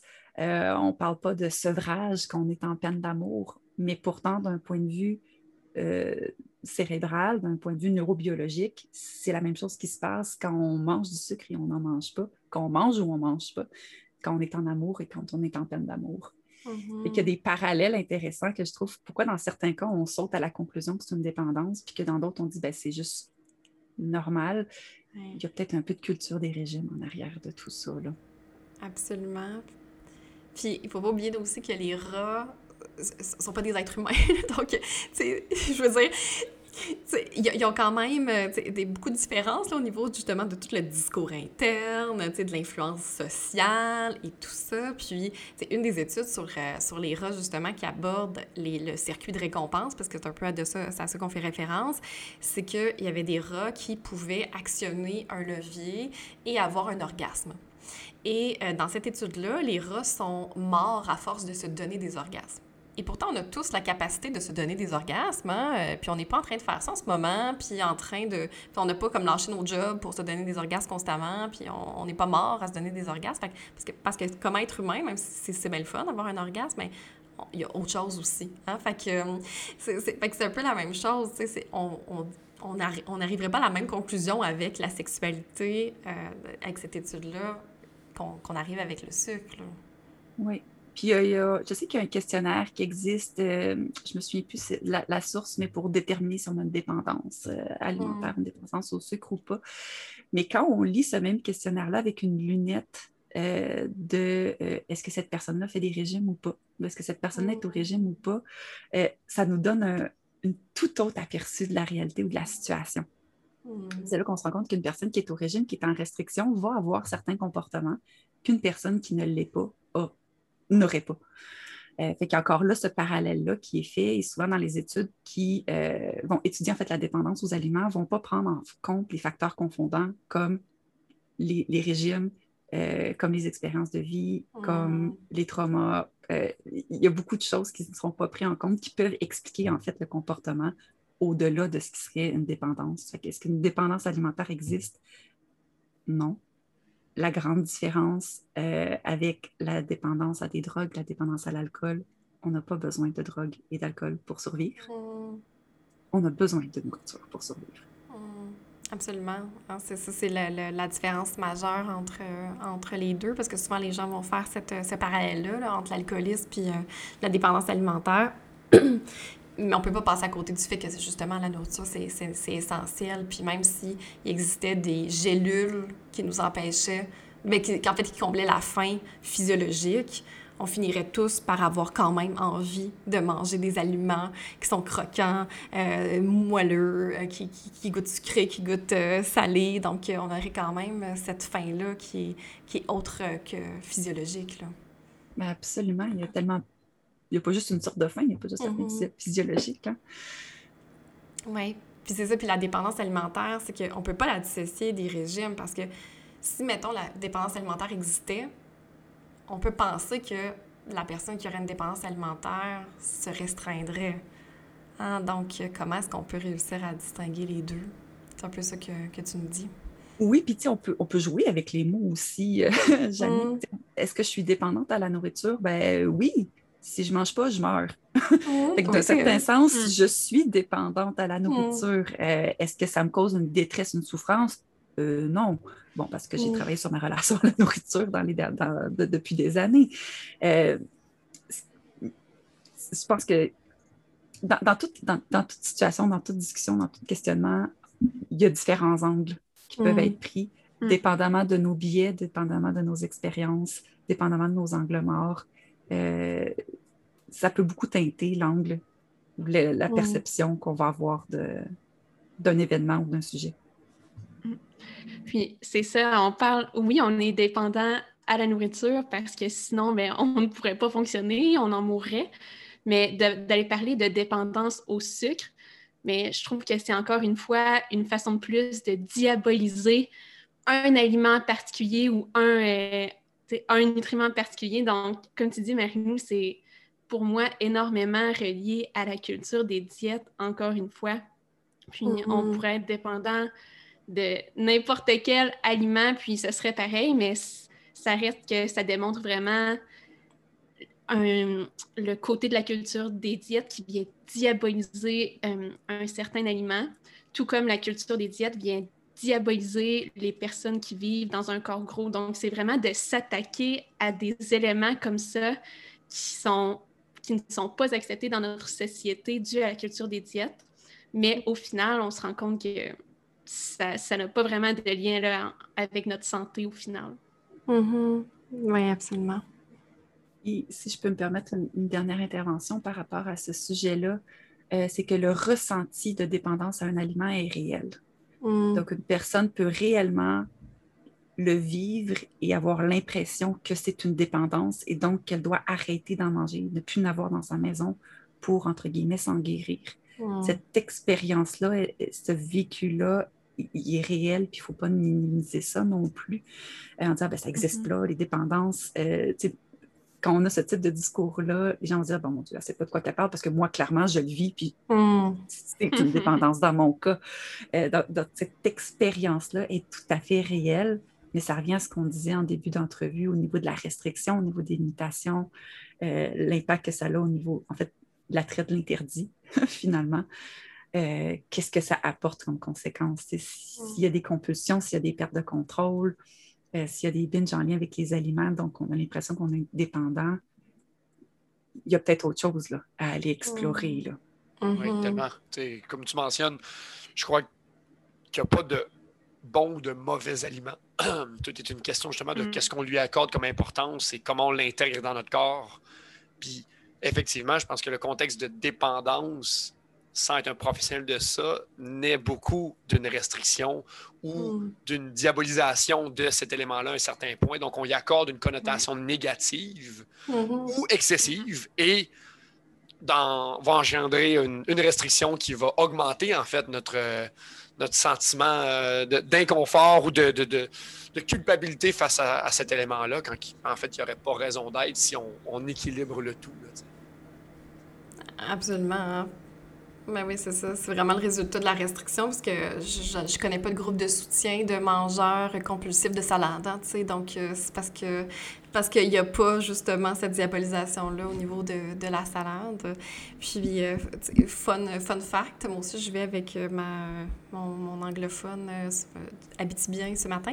Euh, mais euh, c'est intéressant de voir que les études... Parce que ça, avant, on diabolisait les gras trans, et c'est intéressant de voir qui finançait les études sur les gras trans, c'est-à-dire l'industrie du sucre.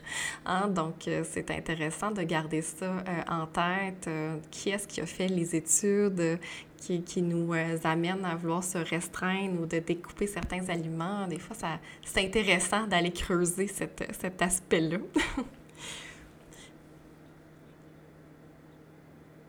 Hmm. Effectivement. On a euh, déjà effleuré le, sujet, mais parlons de l'approche Health at Every Size.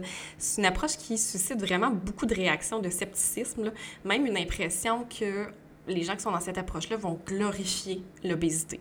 Euh, Marie-Lou, je sais que tu connais bien cette approche-là. Est-ce que tu peux nous en parler là, de, façon, euh, de façon très euh, globale? Ben oui. Euh, tu sais, le, le, mouvement Health at Every Size, en fait, il euh, faut quand même reconnaître que ça fait longtemps que ça existe. Euh, c'est à l'origine, c'est des. Euh, là, je cherche mes mots en français, je m'excuse. C'est des militants euh, gros et grosses qui sont derrière ça. Je le nomme parce que maintenant, je le vois beaucoup être approprié par des personnes minces, des personnes blanches, des personnes multiprivilégiées, mais il faut se souvenir d'où ça vient. Ça vient de groupes marginalisés qui ben voilà, de, de, de reconnaître d'où ça vient, je pense que c'est vraiment important. Mm -hmm. euh, cette approche-là, Health at Every Size, il y a cinq principes euh, derrière cette, euh, cette approche-là qui est trademark. Donc, c'est une, une, approche qui est enregistrée. Euh, c'est pour ça qu'il y a un petit R en, mm. encerclé après les lettres et qui est très important de mettre là. Euh, donc, on ne peut pas euh, jouer là-dedans, on ne peut pas l'utiliser à différents escients, on ne peut surtout mm. pas l'utiliser dans un contexte de gestion de poids parce que c'est tellement pas ce que c'est. Mm. donc, Health at Every Size, ce que c'est, c'est de vraiment venir offrir des soins dans la dignité et le respect à toute personne. Point. Euh, dans une globalité, euh, c'est dans la simplicité même, c'est ça. Euh, donc, oui, le mouvement flexible, euh, oui, l'alimentation flexible, euh, l'accès aux soins, les équipements, l'environnement, les politiques de santé euh, inclusives à l'égard du poids, ce serait le fondement. Puis je suis sûre que j'y rends zéro justice en l'expliquant comme ça, euh, mais ce seraient les fondements de, de l'approche. Oui, ben, j'ai, euh, j'avais fait un, un, live avec Julia, qui est nutritionniste, euh, euh, qui est dans ma section IGTV. Donc, Julia est vraiment une experte là, dans, dans cette approche-là. Donc, si jamais vous voulez en entendre plus parler, elle va pouvoir, ben, en fait, le live va pouvoir répondre peut-être à vos questions. Puis, j'ai envie de me tourner une dernière fois vers, vers Marie-Ève pour aborder le plan médical. Tu nous as donné vraiment des, des, des, des statistiques intéressantes d'études sur, sur le poids, sur les régimes. Est-ce que tu as un autre... Est-ce, que est-ce qu'il y aurait d'autres choses que tu aurais envie d'ajouter justement pour, pour, pour, pour euh, compléter un peu ce qu'on, ce qu'on se disait par rapport à cette approche-là? Oui, il y a deux points qui me viennent en tête quand on parle justement de ce fameux mouvement-là. C'est que premièrement, il faut se rappeler que les facteurs qui influencent le poids sont multiples. C'est pas seulement la bonne volonté de la personne qui fait mm-hmm. qu'on va avoir un corps qui répond aux normes de la société, mais il y a des facteurs biologiques qui peuvent entrer en compte, comme la génétique, on l'a nommé, euh, des facteurs environnementaux, l'environnement tant au niveau physique qu'au niveau social. Donc, le fait de vivre de la stigmatisation, par exemple, va aussi influencer notre poids. Puis, il y a des facteurs comportementaux, bien sûr, quand on parle de diète, d'activité physique et tout. Donc, il faut se rappeler que le poids, il y a plusieurs facteurs qui vont influencer ça, puis ce n'est pas nécessairement des facteurs pour lesquels on a du pouvoir. Mm. Puis, ce que j'ai réalisé aussi, le deuxième point en lien avec ce mouvement-là, puis qui m'a grandement chamboulé, puis c'est une des réalisations qui m'a fait dire, OK, je vais vraiment intégrer ces principes-là à ma pratique infirmière, c'est que je me suis rendu compte que la stigmatisation envers les personnes grosses est beaucoup plus néfaste pour ces personnes-là que le fait de vivre dans un corps gros. Il y a une étude encore que je lisais récemment qui a démontré que le risque de charge allostatique est doublé lorsqu'une personne vit de la stigmatisation reliée à son poids. La charge allostatique, c'est le fait de vivre un stress chronique euh, qui mm. prédispose à plusieurs maladies chroniques par la suite. Donc, ça a des effets dévastateurs sur, nombreux, euh, sur de nombreux systèmes là, dans notre corps. Euh, je pense par exemple à notre système cardiovasculaire, notre système mm. endocrinien avec les hormones et tout le fait de vivre cette stigmatisation-là répétée et ce stress chronique-là, mais ça apporte des déséquilibres dans notre corps qui vont être beaucoup plus néfastes au niveau de notre santé que n'importe quel autre indicateur en lien avec l'obésité, entre guillemets. C'est tellement intéressant. Mais merci pour, euh, pour cette, euh, cet ajout-là. on est tous là à, t'écouter et à faire comme Wow, OK, quelle, quelle intervention pertinente. On est tous, euh, tous, sur le choc. Si, si, je peux donner un exemple concret là, pour que ce soit un petit peu plus clair, c'est que le stress chronique, il joue un rôle important dans plusieurs conditions que normalement on relierait à l'obésité. Par exemple, quand une personne vit avec un corps gros, puis qu'elle vient, qu'elle a de l'hypertension artérielle, qu'elle a des maladies euh, cardiovasculaires, qu'elle a du diabète, bien, souvent dans le monde de, la grossophobie médicale, ben, on va dire cette personne-là a un surplus de poids. Donc, c'est normal qu'elle ait ces impacts-là. Mais la stigmatisation qui fait vivre ce stress chronique-là, bien, le stress chronique va causer l'hypertension, des maladies mmh. cardiovasculaires, peut même engendrer euh, des déséquilibres métaboliques qui vont causer le diabète. Donc, est-ce que c'est vraiment le fait d'être grosse ou c'est le fait qu'on stigmatise la personne parce qu'elle est grosse qui va causer mm. tous ces, tous ces déséquilibres-là? Mm-hmm. La question se pose, puis ça vient vraiment... C'est vraiment comme un nombre de choc, là, je pourrais dire, dans le monde médical, parce que ça vient démonter la façon dont on est élevé en tant que professionnel de la santé carrément. Tout à fait. Puis c'est un peu, je trouve, le l'œuf ou la poule, de se demander finalement est-ce que c'est l'un qui engendre l'autre? Puis en fait, on n'est peut-être pas obligé de trouver quel engendre l'un et l'autre, mais peut-être de d'aider avec les deux aspects, en fait, pour alléger cette charge-là qui peut être, euh, mm. euh, nocive pour l'individu qui a des troubles de santé reliés, que ce soit mm. au stress chronique, comme tu mentionnes. C'est vraiment intéressant. Oui, absolument, parce que, bon, on parle de stigmatisation, puis moi, comme psychologue, je pense à intimidation. Hein? Donc, euh, puis on le sait, l'intimidation a des impacts aussi grands que d'avoir subi des abus sexuels durant l'enfance au niveau là, de, des impacts psychologiques. Donc, euh, c'est vraiment pas rien, l'intimidation. Là. Hmm. Mm-hmm. Puis, est-ce que je peux me permettre de dire là-dessus, pour avoir travaillé avec des parents et des enfants, plus maintenant, mais j'ai travaillé avec cette clientèle-là, le problème, c'est l'intimidateur et non l'intimidé. Mmh. Ben oui. Mm-hmm. Alors, moi, je comprends le désir de vouloir changer le corps quand on, vit de l'intimidation reliée au corps. On peut juste reconnaître ça, puis reconnaître cette souffrance-là et de voir la perte de poids comme la solution. Mmh. Euh, là, pour toutes les raisons qu'on a discutées aujourd'hui, on se rend compte que ce serait probablement une solution temporaire ou de très court terme, puis qui amènerait plein d'effets néfastes aussi c'est l'intimidateur le problème, c'est la grossophobie le problème, c'est l'idée que la société se fait du corps et du poids qui est le problème et, non l'enfant qui est dans un corps qui est peut-être différent. Mm-hmm. Euh, puis je dis l'enfant, mais ce serait la même chose chez l'adulte, on se comprend. Là. Oui, oui, tout à fait. Puis moi, j'ai lu une étude vraiment intéressante qui disait que plus quelqu'un intimidait une autre personne sur son apparence physique, plus elle était à risque de développer elle-même des problèmes d'image corporelle et de surconscience de son corps. Parce que si on est en train de ridiculiser les autres sur leur apparence physique, on est en train en même temps de créer un chemin dans notre cerveau pour nous dire ben, l'apparence physique, c'est euh, important. Puis, euh, toi aussi, tu peux devenir éventuellement victime d'intimidation sur ton apparence physique. Donc, finalement, il y a comme personne, bien évidemment, il y a personne qui est gagnant, mais tu sais, même l'intimidateur, il est en train de se créer lui-même un, un, problème d'image corporelle. Ah, c'est tellement intéressant. Hum. Donc, euh, on se tourne maintenant euh, du côté de, ben, justement, du principe de l'alimentation intuitive qui implique l'activité physique et donc vers Samuel, qui est kinésiologue. J'étais vraiment contente de recruter un homme pour parler de, cette approche-là, qui semble vraiment portée principalement par des femmes, là, on, va se, on va se le dire. Donc, euh, Samuel, comment est-ce que tu intègres ces principes-là dont on vient de parler là, dans, dans, ta pratique? Tu en as parlé un petit peu, mais est-ce que, tu peux, est-ce que tu peux développer? Oui, bien écoute, euh, je, te, je, ne vous cacherai pas que quand tu m'as approché avec, euh, ou quand je t'ai approché suite à des références pour, pour participer à, à ce beau panel,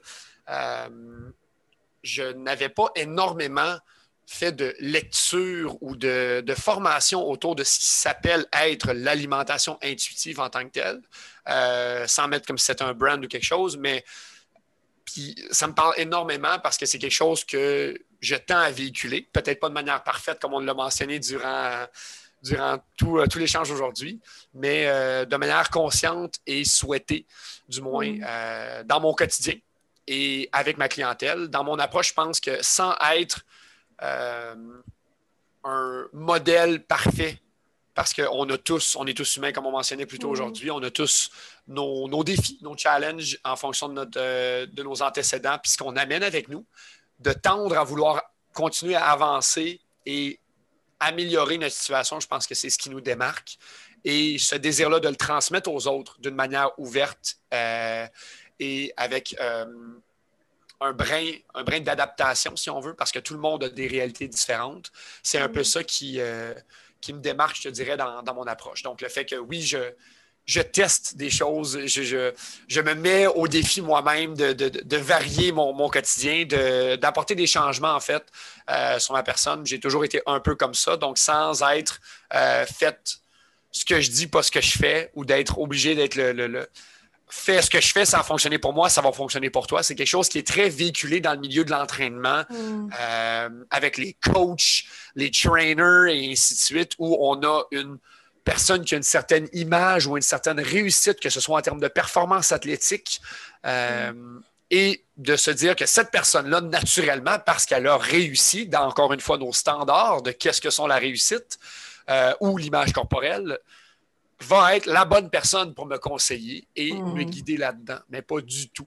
Tu sais, ce sont deux choses. Alors, moi, c'est quelque chose avec lequel même je suis confronté fréquemment parce qu'on parlait tout à l'heure de, des standards. Je rentre majoritairement dans beaucoup de ces standards-là, pas par désir nécessairement de rentrer dans ces standards-là, mais pour plusieurs raisons. Et j'aime détacher le contexte où ces standards-là ne sont pas atteints parce que je, je souhaite mettre une emphase là-dessus, mais plutôt parce que c'est comment moi je suis construit et dans ce que mm. je vis et dans ce que je suis bien de vivre au quotidien. Mm. Euh, dans, dans, mon approche sportive, dans mon approche athlétique, euh, étant un athlète euh, de course. Donc, c'est un amalgame de tout ça. Alors finalement, ben, je prends beaucoup, je ne sais pas si je, réponds finalement, je fais un, beaucoup de coq à je suis très bon pour ça quand on, on vient à des questions. mais une approche que je teste, que je pratique sur moi et que je tends à guider, en fait, ma clientèle euh, vers cet équilibre-là. je me sens aussi, sans du tout me donner le titre de psychologue, mais je pense qu'en tant qu'intervenant, en tant que personne qui offre des services de relation d'aide, entre guillemets, euh, on a besoin d'avoir une grande écoute et d'être là, mm. en fait, pour supporter les gens dans leur cheminement, plus que par leur dire exactement ce qu'ils doivent être qu'est-ce qu'ils doivent faire ou qu'est-ce qui doit être fait pour atteindre euh, ce but-là. Parce que souvent, les personnes viennent nous voir avec une idée préconçue.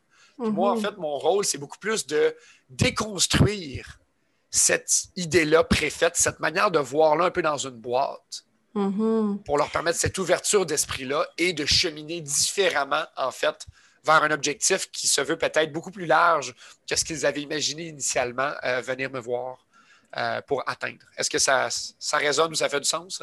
oui, Je vois que Marie-Ève, euh, Ça m'amène à une question, Samuel. C'est drôle parce que je me demandais justement, quand quelqu'un t'approche, je suis sûre que 90% des gens arrivent puis disent Bon, ben moi, je veux perdre du poids. Qu'est-ce que tu me proposes? Mais moi, ça m'arrive souvent en tant qu'infirmière aussi de me faire poser cette question-là. Puis, j'ai toujours euh, aujourd'hui euh, la, je développe ma capacité à, à, porter les gens à voir autre chose que cette perte de poids-là. Mais toi, qui es expert dans ce domaine-là, qu'est-ce que tu réponds? Comment tu fais pour apporter la personne à avoir d'autres objectifs beaucoup plus larges, beaucoup plus bénéfiques pour eux à long terme? Euh, c'est une excellente question. Je te dirais que j'ai parlé un peu au début quand je me suis présenté que initialement, j'avais beaucoup de personnes, tu dis 90% ça devait être pas loin de ça, qui m'approchaient dans un contexte de gestion de poids. Parce que c'est souvent ce qui motive, entre guillemets, les gens à commencer à bouger ou à s'entraîner. Mmh. Euh, et moi, évidemment, ma clientèle, c'est beaucoup modifié par mon, mon parcours à moi, par mon entourage. Et Maintenant, j'ai un moins grand pourcentage, je te dirais, de personnes qui viennent me voir avec ça comme objectif. J'ai beaucoup de personnes qui viennent pour des objectifs autour de performance, mais on revient en fait avec la même situation. Donc, qu'on soit en contexte où on vient pour modifier notre apparence corporelle, notre poids ou atteindre une performance, il y a cette centralisation-là où on veut euh, quelque chose à tout prix. Donc, la définition de notre but, de notre objectif. Alors, moi, j'élargis beaucoup le spectre et mon approche se veut beaucoup dans une analyse et dans un support du 24 heures, donc de notre quotidien. Alors, je, je me fais contacter pour le contexte performance, le contexte entraînement. Alors là, moi, je veux que tu m'entraînes quatre fois semaine et j'ai tant de temps. la personne me donne en fait accès à une parcelle de son 24 heures, à une parcelle de sa semaine. Et de là, moi, il faudrait que je, je lui donne accès à son objectif, ou du moins que je lui donne les outils ou la solution miracle, entre guillemets, la pilule magique pour lui permettre d'atteindre cette performance-là ou ce changement-là. Puis on mhm. sait tous très bien, suite aux discussions qu'on vient d'avoir ensemble et surtout à vos approches en tant que, en tant que professionnel et qu'humain, que ce n'est pas linéaire, ce n'est pas un seul élément, c'est un amalgame de choses, c'est un, un, environnement dans lequel on baigne, c'est une société qui nous supporte ou qui nous susurre des, des, manières de faire aux oreilles qui va impacter le tout. Le résultat final, qui est en fait pas final du tout en tant que tel, qui est plutôt un cheminement. Fait que j'aime apporter mes clients à voir beaucoup plus le chemin parcouru dans cette idéologie-là d'atteindre cet objectif-là. C'est dans ce, ce schéma-là qu'on va apprendre et voir soit ce qui fonctionne bien, ce qui fonctionne moins bien pour soi, apprendre un peu plus en fait à s'écouter, à mettre de côté les mesures les matrix que j'appelle, pour sortir aussi moi, mes termes anglicisés, euh, qui sont très forts dans le milieu du sport, de l'entraînement. Moi, j'ai un milieu où c'est beaucoup, euh, je me spécialise en course à pied. Alors, j'ai énormément de coureurs. Donc, la montre GPS, mm. l'application Strava est un monstre de, de, problématiques et de, de compensation qu'on veut apporter euh, parce qu'on se fixe des objectifs de comparaison face aux autres, de comparaison face à nous-mêmes, mm. de devoir progresser euh, en performance continuelle. Et ça, moi, je travaille beaucoup, beaucoup depuis la dernière année à, à casser ce moule-là, à casser cette idée-là de devoir toujours améliorer nos performances ou modifier en se mesurant, en se comparant aux autres. Mm. Parce que je crois que par un parallèle, on parlait d'un contexte de poids, dans un parallèle où on baigne dans un milieu qui, nous, qui tend à faire toujours faire un idéal qui n'est pas en fait un idéal sain pour soi, qui n'est pas un mm. équilibre. Fait que j'apporte mes clients beaucoup à réfléchir sur leur quotidien, sur ce qui leur apporte un réel mm. bien-être et pourquoi ils veulent tant à ce point atteindre ça. Mm. Et naturellement, les gens euh, vont souvent dire, quand on parle de gestion du poids, vont souvent parler de Ah, ben parce qu'il faut ça parce que, mm-hmm. parce que ça prend ça pour être bien ou ça prend ça. Et moi, normalement, que les gens mettent ça en mots, les gens sont intelligents. Les gens réalisent que, OK, est-ce que c'est réellement moi qui veux ça pour moi? Est-ce que quand les gens m'apportent des, par exemple, une, différence d'exemple, souvent qui va être relié à une saine, gestion du poids, quelqu'un qui voudrait perdre du poids va dire Ah ben, je vais être capable de pouvoir suivre mes enfants ou de pouvoir euh, rester en santé longtemps pour pouvoir voir mes petits-enfants grandir et ainsi de suite. Là, ça, moi, ça, ça l'éveille, ça sonne une cloche qui est super intéressante puis qui m'ouvre la porte à pouvoir dire, ça, de mon point de vue, ce sont des objectifs qui sont très louables parce que c'est du bonheur. C'est carrément vers ça. C'est ce qu'on veut cultiver, pouvoir voir notre génération mm-hmm. future pouvoir s'épanouir. Mais est-ce que ça passe directement par une gestion du poids? Pas nécessairement. Ça, c'est une fausse connotation qu'on lui associe. Mm-hmm. Alors, effectivement, de d'améliorer ta capacité musculaire, ta capacité cardiovasculaire pour pouvoir déplacer ton corps dans l'espace plus facilement avec moins de fatigue. Ça, c'est des objectifs qui, selon moi, vont tendre vraiment vers pouvoir bouger avec tes petits-enfants. Mais est-ce que ça va se traduire en une différence de tour de taille nécessairement, de tonus musculaire ou de baisse de poids sur la balance? Pas du tout. Tu hmm. peux augmenter toutes ces capacités-là ou sentir que tu tends vers cet objectif-là de bonheur sans qu'il y ait un impact sur la balance en tant que telle. Fait que nos fameux matrix sont à mettre de côté en général pour être capable d'avoir une, vision saine et se sentir accompli dans ces, objectifs-là dans lesquels on progresse. Sinon, on va toujours avoir l'impression qu'on donne deux coups vers l'avant puis qu'on recule de trois pas.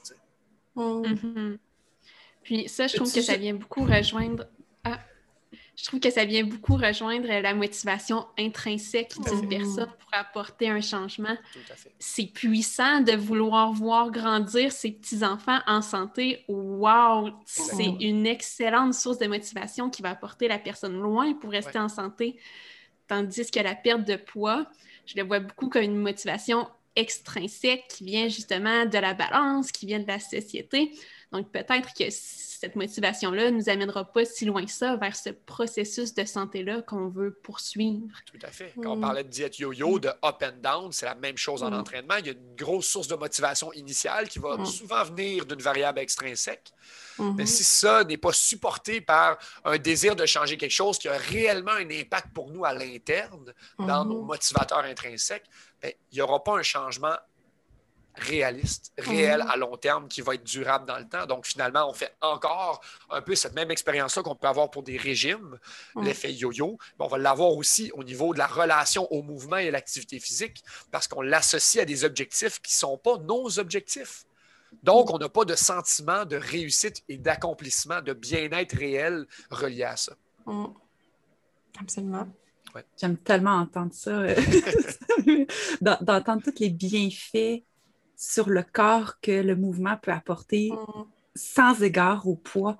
Si je pense que c'est un discours qu'on entend. Ben là, c'est sûr, comme tu disais, tantôt, on s'entoure de personnes qui ont le même discours que nous. Fait que, moi, je l'entends parce que je suis entourée de personnes qui ont ce discours-là. Mais de façon générale, au niveau du mouvement, je trouve qu'on l'entend moins.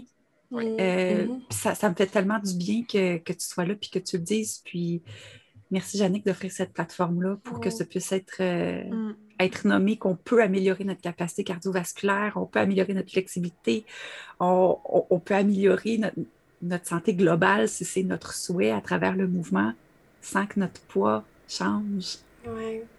Puis le mouvement, en fait, c'est aussi de célébrer notre corps et ses capacités, hein, parce qu'on est donc bon pour l'haïr, ce corps-là. Mais ça, ça nous permet aussi de se réconcilier, de reconnecter avec lui, puis de voir comme, wow, il me permet de faire tellement de choses qui sont le fun puis qui s'en vont dans le sens de mes valeurs. Hein. Par exemple, si ma valeur c'est la famille, ben ça me ramène à ben maintenant je peux courir avec mes enfants. C'est ça qui est important pour moi.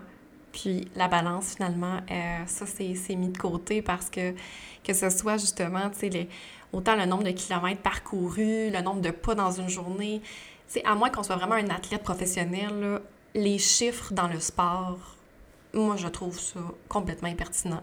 puis, j'encourage tellement euh, mes, mes, mes, patientes à laisser de côté la montre intelligente et tout ça.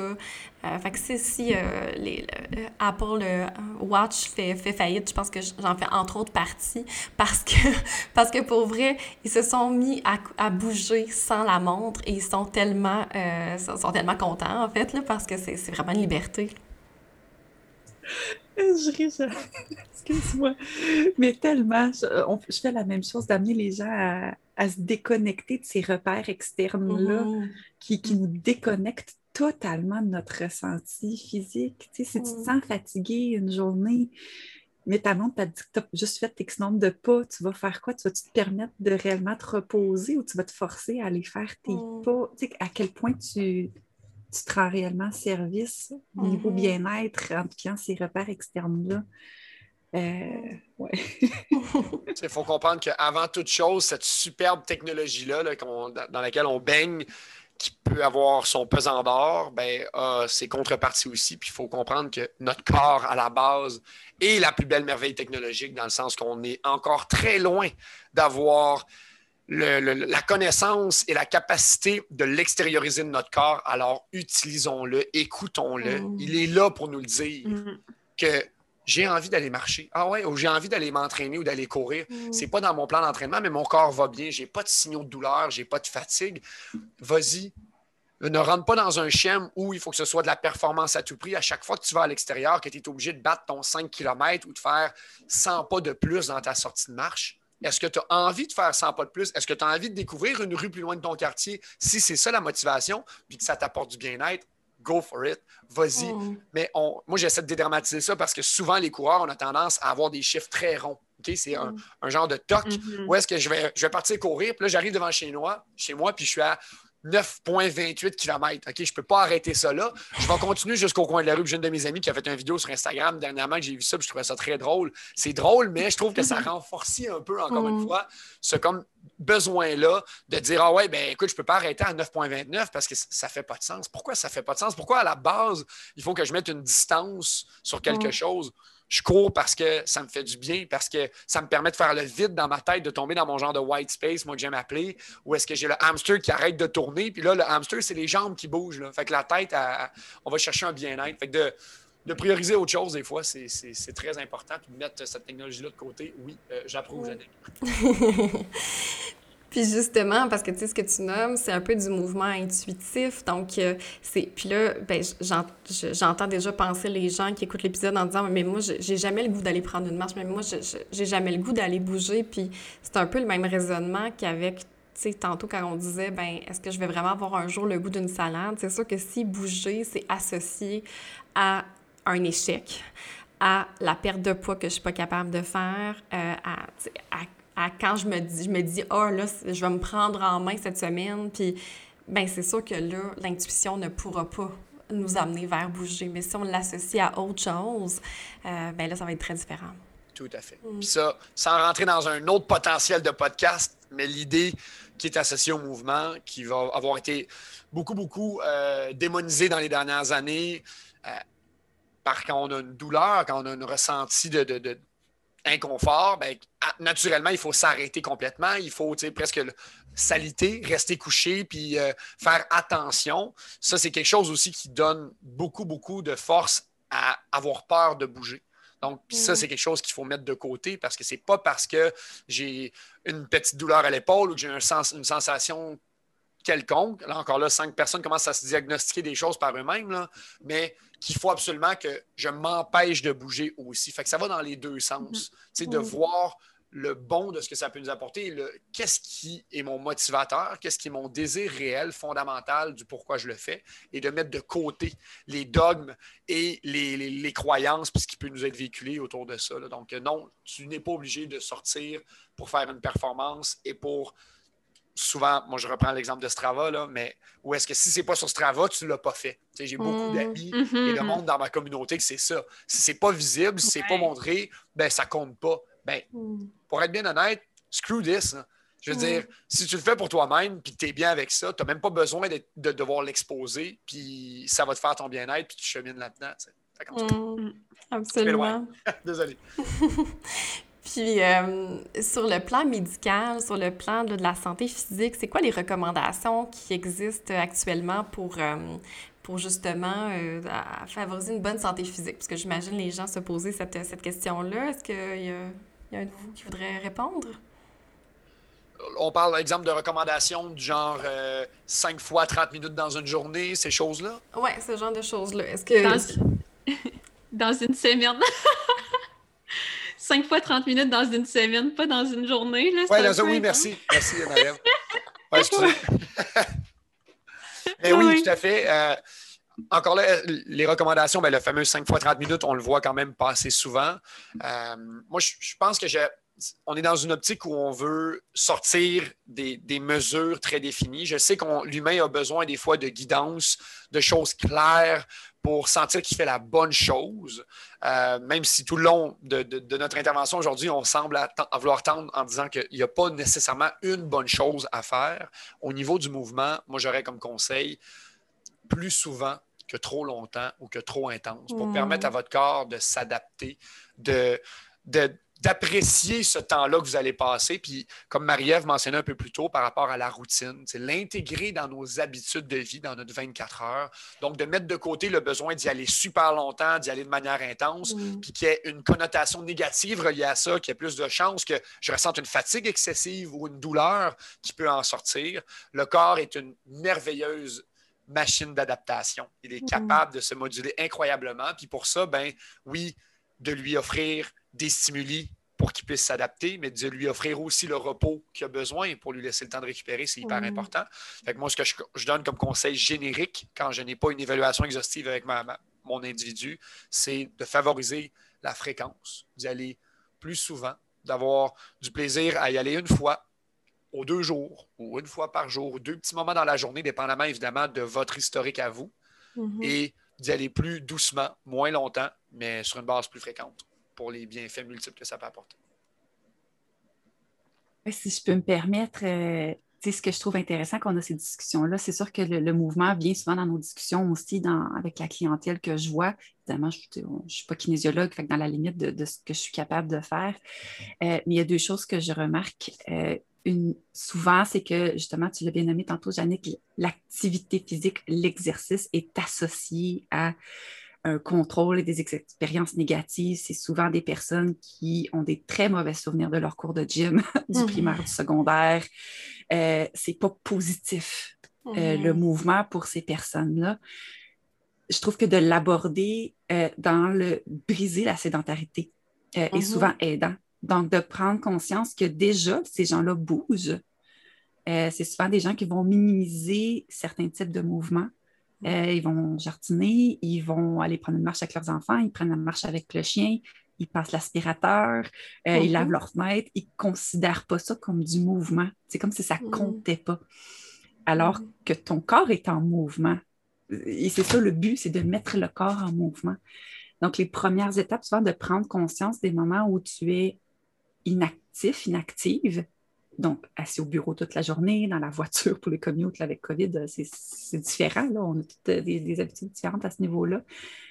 Mais de prendre conscience des moments où on est inactif versus où tu peux intégrer simplement du mouvement. Et des fois, ça peut être juste de. Tu, tu me corrigeras, euh, Samuel, de par ton expertise, mais de simplement s'étirer, prendre le temps de, de se lever de sa chaise de travail ou de, son bureau pour euh, je donne souvent l'exemple, au lieu d'avoir comme 12 bouteilles d'eau, la cruche d'eau, ben, laisse-la en haut, puis va remplir. Lève-toi une coupe de fois pour aller. Bon, si tu as de la difficulté à t'hydrater, ça peut être une bonne technique de tout avoir près de toi. Là, c'est des choses à discuter euh, dans le cas par cas, mais ta poubelle, au lieu de la mettre à côté de toi, mets-la dans le fond de ton bureau. Tu n'auras pas le choix de te lever pour aller. Mm. Des, des, fois, c'est des petits mini gestes comme ça qui mettent le corps en mouvement et de prendre conscience qu'il n'y a pas de tu, disais ton, ton cut-off de, de, distance en termes de kilomètres. Euh, des fois, les gens, c'est ça, disent, ben, si je vais juste marcher le tour de mon bloc, ça ne vaut pas la peine, je suis mieux de ne pas le faire. Mm. Ben, est-ce que ça te ferait du bien? Est-ce que ça mm. t'apporterait? Ah oui, ben, ben parfait, ben, c'est pas que va le faire. Y a pas, ça n'a pas besoin d'être la grosse activité planifiée, organisée avec l'intensité ici et ça. Euh, je, pense que des fois, de ramener ça à une certaine simplicité, euh. Le rend beaucoup plus accessible et réaliste pour les gens.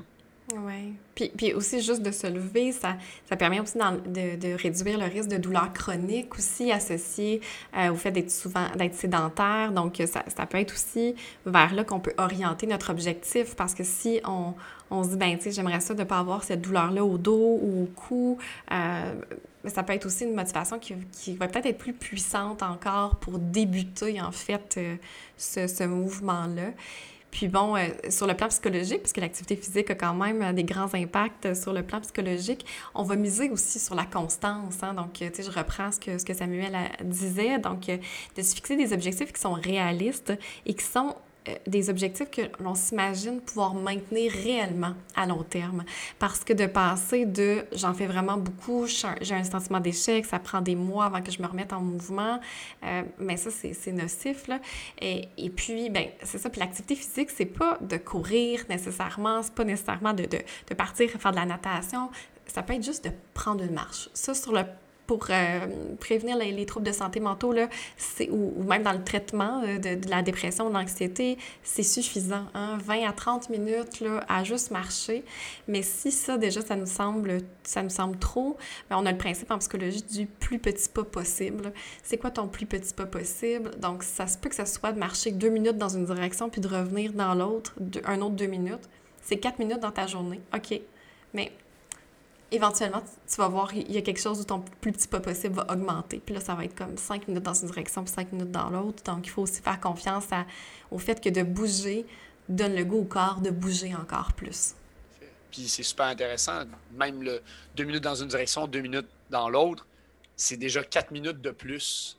Donc, c'est déjà ça de plus que zéro. Et comme Marilou mentionnait, l'aspect de briser la sédentarité, effectivement, c'est quelque chose qui est qui est un peu à l'essence même euh, de se dire qu'on veut augmenter la fréquence, les, les, moments. Ce n'est pas nécessairement d'être un moment où vous êtes bien en sport pour faire un sport, se réapproprier notre droit de bouger parce que c'est quelque chose qui est fondamental à l'humain, à la vie. Le mouvement, c'est la vie. L'absence de mouvement va souvent entraîner des nécroses et la mort, en fait, c'est la mort mm-hmm. cellulaire. Donc, l'idée derrière ça et pas de se faire peur en se disant ben là, j'ai été assis toute la journée, je vais mourir. Pas du tout. Le message derrière ça est beaucoup plus qu'on veut être conscient que peu importe notre situation, le corps a une capacité de bouger à sa façon. Alors, de se redonner du crédit, ne serait-ce que par, tu disais, du jardinage, nettoyage de fenêtres, c'est du mouvement. Ça n'a pas besoin d'être une séance d'entraînement qui a cette définition-là sociétale pour mm-hmm. être considéré comme du mouvement et prendre du temps pour sortir de notre intellect et de nos tâches qui se veulent de plus en plus sédentaires euh, au niveau du travail, avec, on ne se le cachera pas, effectivement, le confinement. Euh, ce sont des situations qui mettent l'emphase sur réduction de mouvement au quotidien dû à nos déplacements qui sont réduits aussi. Alors, il ne faut pas s'abandonner là-dedans, il faut en prendre quand même conscience et se dire, ben parfait, genre, ajoute ici et là, ne serait-ce que d'aller prendre une marche pour aller, euh, aller chercher le, courrier ou autre, mhm. dépendamment des besoins. Fait Puis pour nourrir euh, finalement la motivation intrinsèque, j'aurais le goût de, de, vous dire que moi, ce que je suggère à mes patients, c'est de noter en fait, euh, même à voix haute, les bienfaits qu'ils ressentent sur le plan psychologique. je me rends compte que je suis plus concentrée parce que je viens d'aller prendre une petite marche je me rends compte que euh, je suis allée nager avec mes enfants dans la piscine, puis j'ai vraiment mieux dormi. Et de prendre le temps de noter ces bienfaits-là, ça vraiment, ça nourrit la motivation intrinsèque, puis on est en train de se dégager, même involontairement, des objectifs euh, liés au poids et au changement euh, corporel. Oui. Mm. Mm-hmm. Ça revient avec l'idée de se, de se connecter avec les signaux que notre corps mm-hmm. nous envoie, que ce soit dans l'alimentation intuitive, que ce soit dans le mouvement intuitif. C'est vraiment l'idée de se connecter avec son corps, puis c'est ce qui va nous permettre justement de poursuivre avec cette fameuse motivation intrinsèque-là. Mm-hmm. Donc, j'imagine les gens qui nous écoutent se dire ben là, c'est bien beau tout ça, là, mais j'accepterai jamais mon corps comme il est actuellement. C'est je ne le vois pas, ça, arriver, euh, cette, cette acceptation-là du reflet dans, dans le miroir. Euh, et bon, évidemment, c'est mon expertise à moi, euh, mais je me voyais pas me, m'auto-poser des questions. fait je, je, vous lance la question de votre côté, puis peut-être que je, je, compléterai. Mais comment est-ce que vous, vous le voyez, cette espèce de... Ben, en fait, qui, est probablement le plus gros défi, là, finalement, de, de toutes ces approches-là? Comment, comment vous, vous abordez ça de votre côté? Euh, ben, je peux me permettre d'y aller. Puis c'est sûr, je vais vouloir te relancer la balle. Bon, Jannick, euh, je pense que ce serait hyper pertinent de t'entendre euh, sur ce sujet-là. J'aborde souvent l'image corporelle ou la perception du corps comme étant un spectre. d'un côté étant le, dégoût, la honte, des, sentiments très violents, très forts, très négatifs. Et de l'autre côté, on pourrait avoir l'amour et bon, ce côté-là n'est pas nécessairement l'objectif d'une démarche. Euh, on le voit beaucoup avec les réseaux sociaux. Le, body positive, je trouve, est devenu un peu du, positivisme toxique. Euh, qu'on doit tout aimer, les parties de son corps, puis qu'on doit s'accepter, puis regarder mes, cicatrices, mes vergetures, mon gras. On n'a pas besoin d'aimer toutes les parties de mm-hmm. notre corps tous les jours, tout le temps. Mm-hmm. Euh, dans un certain continuum, des fois, c'est de viser la neutralité. Mm. De reconnaître, j'ai un corps c'est un fait. J'ai un corps. Point. Mm. Est-ce que je peux apprendre à le respecter pour ce qu'il me permet de faire? Euh, mon corps me permet de respirer, donc d'être en vie. en vie. Euh, mon corps me permet de prendre dans mes bras mes enfants. Mm-hmm. Mon corps me permet de flatter mon chat. Mm. Euh, mon corps me permet de rouler mon fauteuil roulant, me permet de courir, me permet de peu importe ce qui est important pour nous au niveau de nos valeurs, pour lui permettre de faire ça, ben, c'est là de le respecter. Ben, je vais le nourrir, je vais le mettre en, mouvance, je vais le bouger, je vais lui permettre de se reposer, je vais prendre soin de lui dans une optique de respect. Hmm. Je fais souvent le parallèle. Tu sais, si tu détestes quelqu'un, quelqu'un qui t'aime pas la face, tu l'haïs, tu n'auras pas vraiment envie de prendre, d'en prendre soin tu as plus le goût de faire un, petit croche-pied mm. ou de ne pas, pas, être gentil, euh, versus quelqu'un que tu aimes beaucoup, qui est proche de toi. Tu as le goût d'en prendre soin, tu as, le goût d'être là, de, l'encourager, de le motiver, de le soutenir, de l'écouter, de lui offrir de la compassion. Dans un monde idéal, on donnerait de la compassion à tout le monde, mais ce n'est pas le sujet de la discussion aujourd'hui. Fait que c'est un peu le parallèle que je fais avec notre corps. Si tu détestes ton corps, comment comment tu peux en prendre soin, comment tu peux être là pour toi, comment tu peux être ton meilleur ami, ta meilleure amie? Comment on peut bouger dans ce spectre-là pour trouver une certaine neutralité? Une acceptation est peut-être trop loin. Une mhm. neutralité, un respect. Puis après ça, ben, il y a différents mots qu'on peut explorer qui, vont résonner chez certaines personnes puis qui ne résonneront pas chez d'autres. Euh, mais ce serait, la, ce serait la réflexion que moi j'apporterais. Je trouve ça super intéressant ce que tu apportes, Marilou, la nuance là-dedans, parce que souvent, justement, la personne va, se mettre euh, la pression de OK, là, je n'aime pas mon corps, je dois aimer mon corps, qui est comme à l'opposé complètement du continuum, tandis qu'il y a tout un cheminement avant d'en arriver là. Donc, comme tu dis, la neutralité, juste atteindre cette neutralité-là, on peut avoir beaucoup de chemin à parcourir avant d'y arriver. Donc, on revient avec le principe du petit pas. Mais OK, présentement, tu as l'impression de détester ton corps. Donc, comment on peut travailler ensemble pour juste réaliser, arriver à cette neutralité-là, puis de dire, OK, ben mon corps me permet de faire telle ou telle chose et je lui en suis reconnaissant. Puis d'après ça, cheminer. Donc, cette nuance-là, je pense que ça, va, ça peut vraiment aider notre clientèle à s'enlever cette pression-là de je dois absolument aimer mon corps parce que là, on me dit que c'est ça que je dois faire pour être bien. Mais non, il y a tout un cheminement à faire avant d'y arriver et c'est normal. Mm-hmm. Absolument. Toi, Jannick, comment tu l'abordes avec, euh, avec ta clientèle? Parce que je sais, de, de, de, par ta formation, de par ton expertise et ta clientèle, ça doit être un sujet qui revient souvent. Absolument. Puis c'est un, euh, c'est très difficile de travailler sur l'image corporelle. Hein. Je dois dire que c'est vraiment pas une cible thérapeutique qui est, euh, qui est facile parce que justement, de par tous euh, les facteurs extérieurs, puis puis oui, les gens vont s'imaginer que ça veut dire d'aimer leur corps. Puis quand ils voient cet objectif-là, ben c'est sûr que ça leur paraît complètement inatteignable. Puis d'un autre côté, parce que moi, je vois beaucoup des femmes aussi euh, en thérapie, il y a tout cet aspect social où est-ce qu'on nous a dit, comme petite fille, on nous a socialisé à ne pas être trop arrogante, de ne pas se dire qu'on est qu'on se trouve belle, de ne pas parler positivement de nous, pour ne pas se vanter. Hein. Il ne faut pas prendre trop de place puis avoir trop confiance en soi. Donc, il y a aussi ce discours-là qui veut, veut pas une grande influence sur euh, le, l'amélioration de, de l'image corporelle euh, qu'on ne peut pas euh, laisser de côté. Puis donc, oui, c'est ça, c'est d'essayer d'atteindre tranquillement l'acceptation dans, dans, une, euh, dans une acceptation que ça va être fluctuant, oui, dans le temps, euh, que ça va être fluctuant selon les expériences, que ça va, euh, que ça va pouvoir, ça va fluctuer d'une partie du corps à l'autre. Hein. On aimerait ça se voir en globalité, c'est ça que j'essaie de les amener à voir, mais bon, c'est un réflexe quand même de se découper en morceaux, mais parfois, il y, y, a certaines parties de notre corps qui va être plus facile de travailler vers cette acceptation-là et d'autres que ça va être impossible. Puis moi, je leur dis, ben Peut-être qu'on peut travailler à accepter que tu l'accepteras jamais, mais que tu peux être heureux quand même, puis que tu peux atteindre tes objectifs quand même, puis que tu peux aller vers tes valeurs, ce qui est le plus important pour toi quand même. Donc, c'est beaucoup ça que j'essaie de les amener euh, à faire comme, euh, comme cheminement.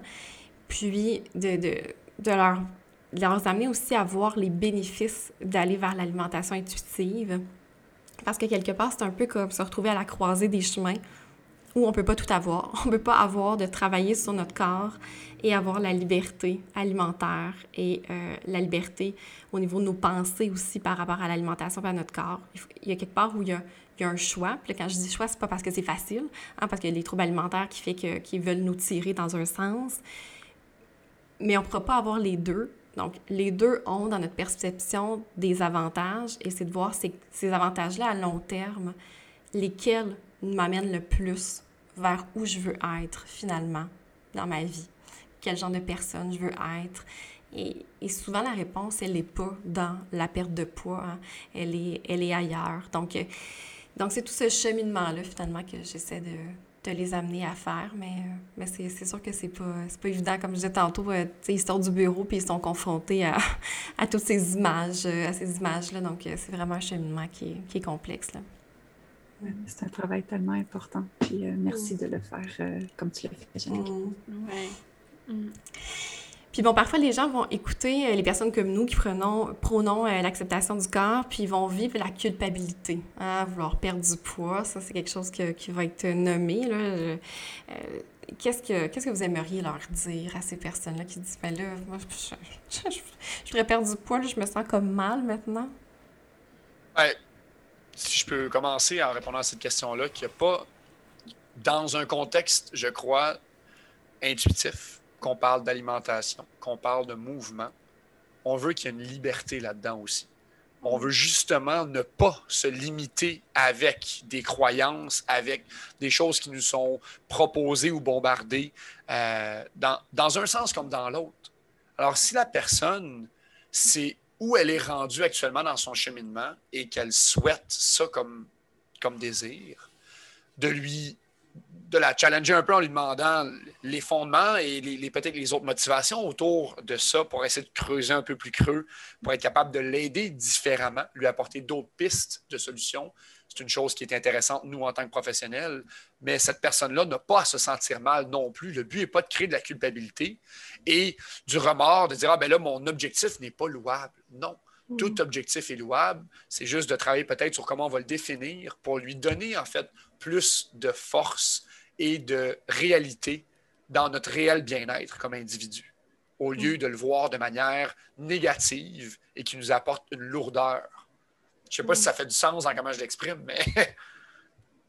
oui, moi, ouais, pour moi, c'est super clair. Puis effectivement, c'est de rappeler à la personne que qu'est-ce qui va t'amener ce bien-être-là. Donc, si pour toi, le contexte de la perte de poids, c'est ce qui va t'amener un bien-être, ben, on peut travailler ensemble vers là. Mais je suis certaine qu'au travers de ce cheminement-là qu'on va poursuivre ensemble, ben, on va découvrir d'autres facteurs qui vont te motiver, qui vont t'apporter ce bien-être-là, qui au final vont être peut-être plus importants pour toi que cette fameuse perte de poids-là. Mais il n'y a aucune honte à vouloir perdre du poids. Je pense qu'on parlait de 90% des gens, là, probablement, ça fait partie de leurs objectifs de perdre du poids parce que c'est le message qui est véhiculé dans notre société. Donc, il n'y a vraiment aucune honte même que c'est extrêmement normal. Mais on peut aller voir d'autres choses aussi qui nous apportent un bien-être. Donc, c'est vraiment de garder cette vision élargie-là, puis de s'enlever cette pression ou cette honte-là peu importe nos objectifs, mais de rester vraiment ouvert à soi-même autant qu'aux autres. Euh, je vais être très succincte. Euh, je dirais, je te vois. Hmm. Je t'entends. Tu n'es tellement pas seul. Mm-hmm. Mm-hmm. Et je t'offre toute ma compassion, hmm. mon écoute, mon empathie. Oui, parce que c'est ça, l'être humain est un animal social hein, qui est influencé par, euh, par le monde social. On ne pourra jamais euh, se séparer de ça. Et puis, euh, tant qu'en tant que société, on va, on va porter ces valeurs grossophobes et de, perte de poids, ben on n'aura pas le choix d'accueillir les gens dans cette, euh, dans cette volonté-là qui, est cohérente avec ce qu'ils entendent, ce qu'ils voient à tous les jours. Hein. Donc, euh, donc c'est normal si c'est comme ça que vous sentez, effectivement. Je conclue en disant que, en tout cas, moi, de mon côté, dans ma pratique, tous les patients que j'ai euh, que j'ai côtoyés, qui ont fait le cheminement jusqu'au bout vers cette alimentation-là, sont contents de l'avoir fait. Hein. Ils vont nommer qu'ils se sentent libres dans leur tête, dans leur relation à l'assiette. Ils vont surprendre eux-mêmes dans leur capacité à écouter leurs signaux, à faire des choix intuitifs. Ils vont se sentir disponibles à travailler d'autres sphères de leur vie. Puis le désir de perdre du poids ne sera pas complètement disparu pour tous ces patients-là, mais les bénéfices qui vont avoir été gagnés par le cheminement vont dépasser ce désir-là. Donc, moi, en tout cas, c'est comme ça que j'ai envie de, de, vous laisser sur, euh, sur, cette, euh, sur, cette constat, sur ce constat-là clinique. Et j'ai envie de, de, vous dire aussi que, tu sais, je vous regardais, tu sais, que, lorsque les uns et les autres, on, on échangeait, puis on disait tantôt on est tous des êtres humains, on est imparfaits, mais je, sens que cette discussion-là, même entre nous, va nous avoir fait cheminer en tant qu'être humain, en tant que professionnel. On a tous, on dirait, gagné quelque chose de cette discussion-là. Donc, euh, vraiment, merci beaucoup. Merci, à toi pour l'opportunité. C'est vraiment, euh, c'est vraiment un, un bonheur d'avoir pu échanger avec vous tous, vraiment. très beau panel. C'est une très belle discussion. Merci. Merci infiniment. Ça a été un plaisir de passer euh, ces dernières heures avec vous. Très mm-hmm. instructif. Merci à mes invités pour cette discussion tellement riche en informations, mais aussi en douceur et bienveillance comme les autres épisodes. J'espère que vous avez autant de plaisir à m'écouter et à écouter les invités que j'en ai, moi, à m'entretenir avec toutes ces personnes incroyables que j'ai rencontrées depuis le début de la saison. Si c'est le cas, je vous invite à commenter et noter le podcast sur les différentes plateformes.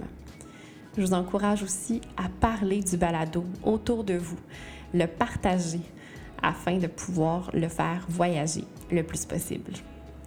Il ne reste qu'un seul épisode au podcast euh, que vous retrouverez dans deux semaines. Un grand merci à Joël et à Émilie à la technique. Je vous souhaite de bien prendre soin de vous et on se retrouve très bientôt pour un autre épisode de Dose de Psy, le podcast.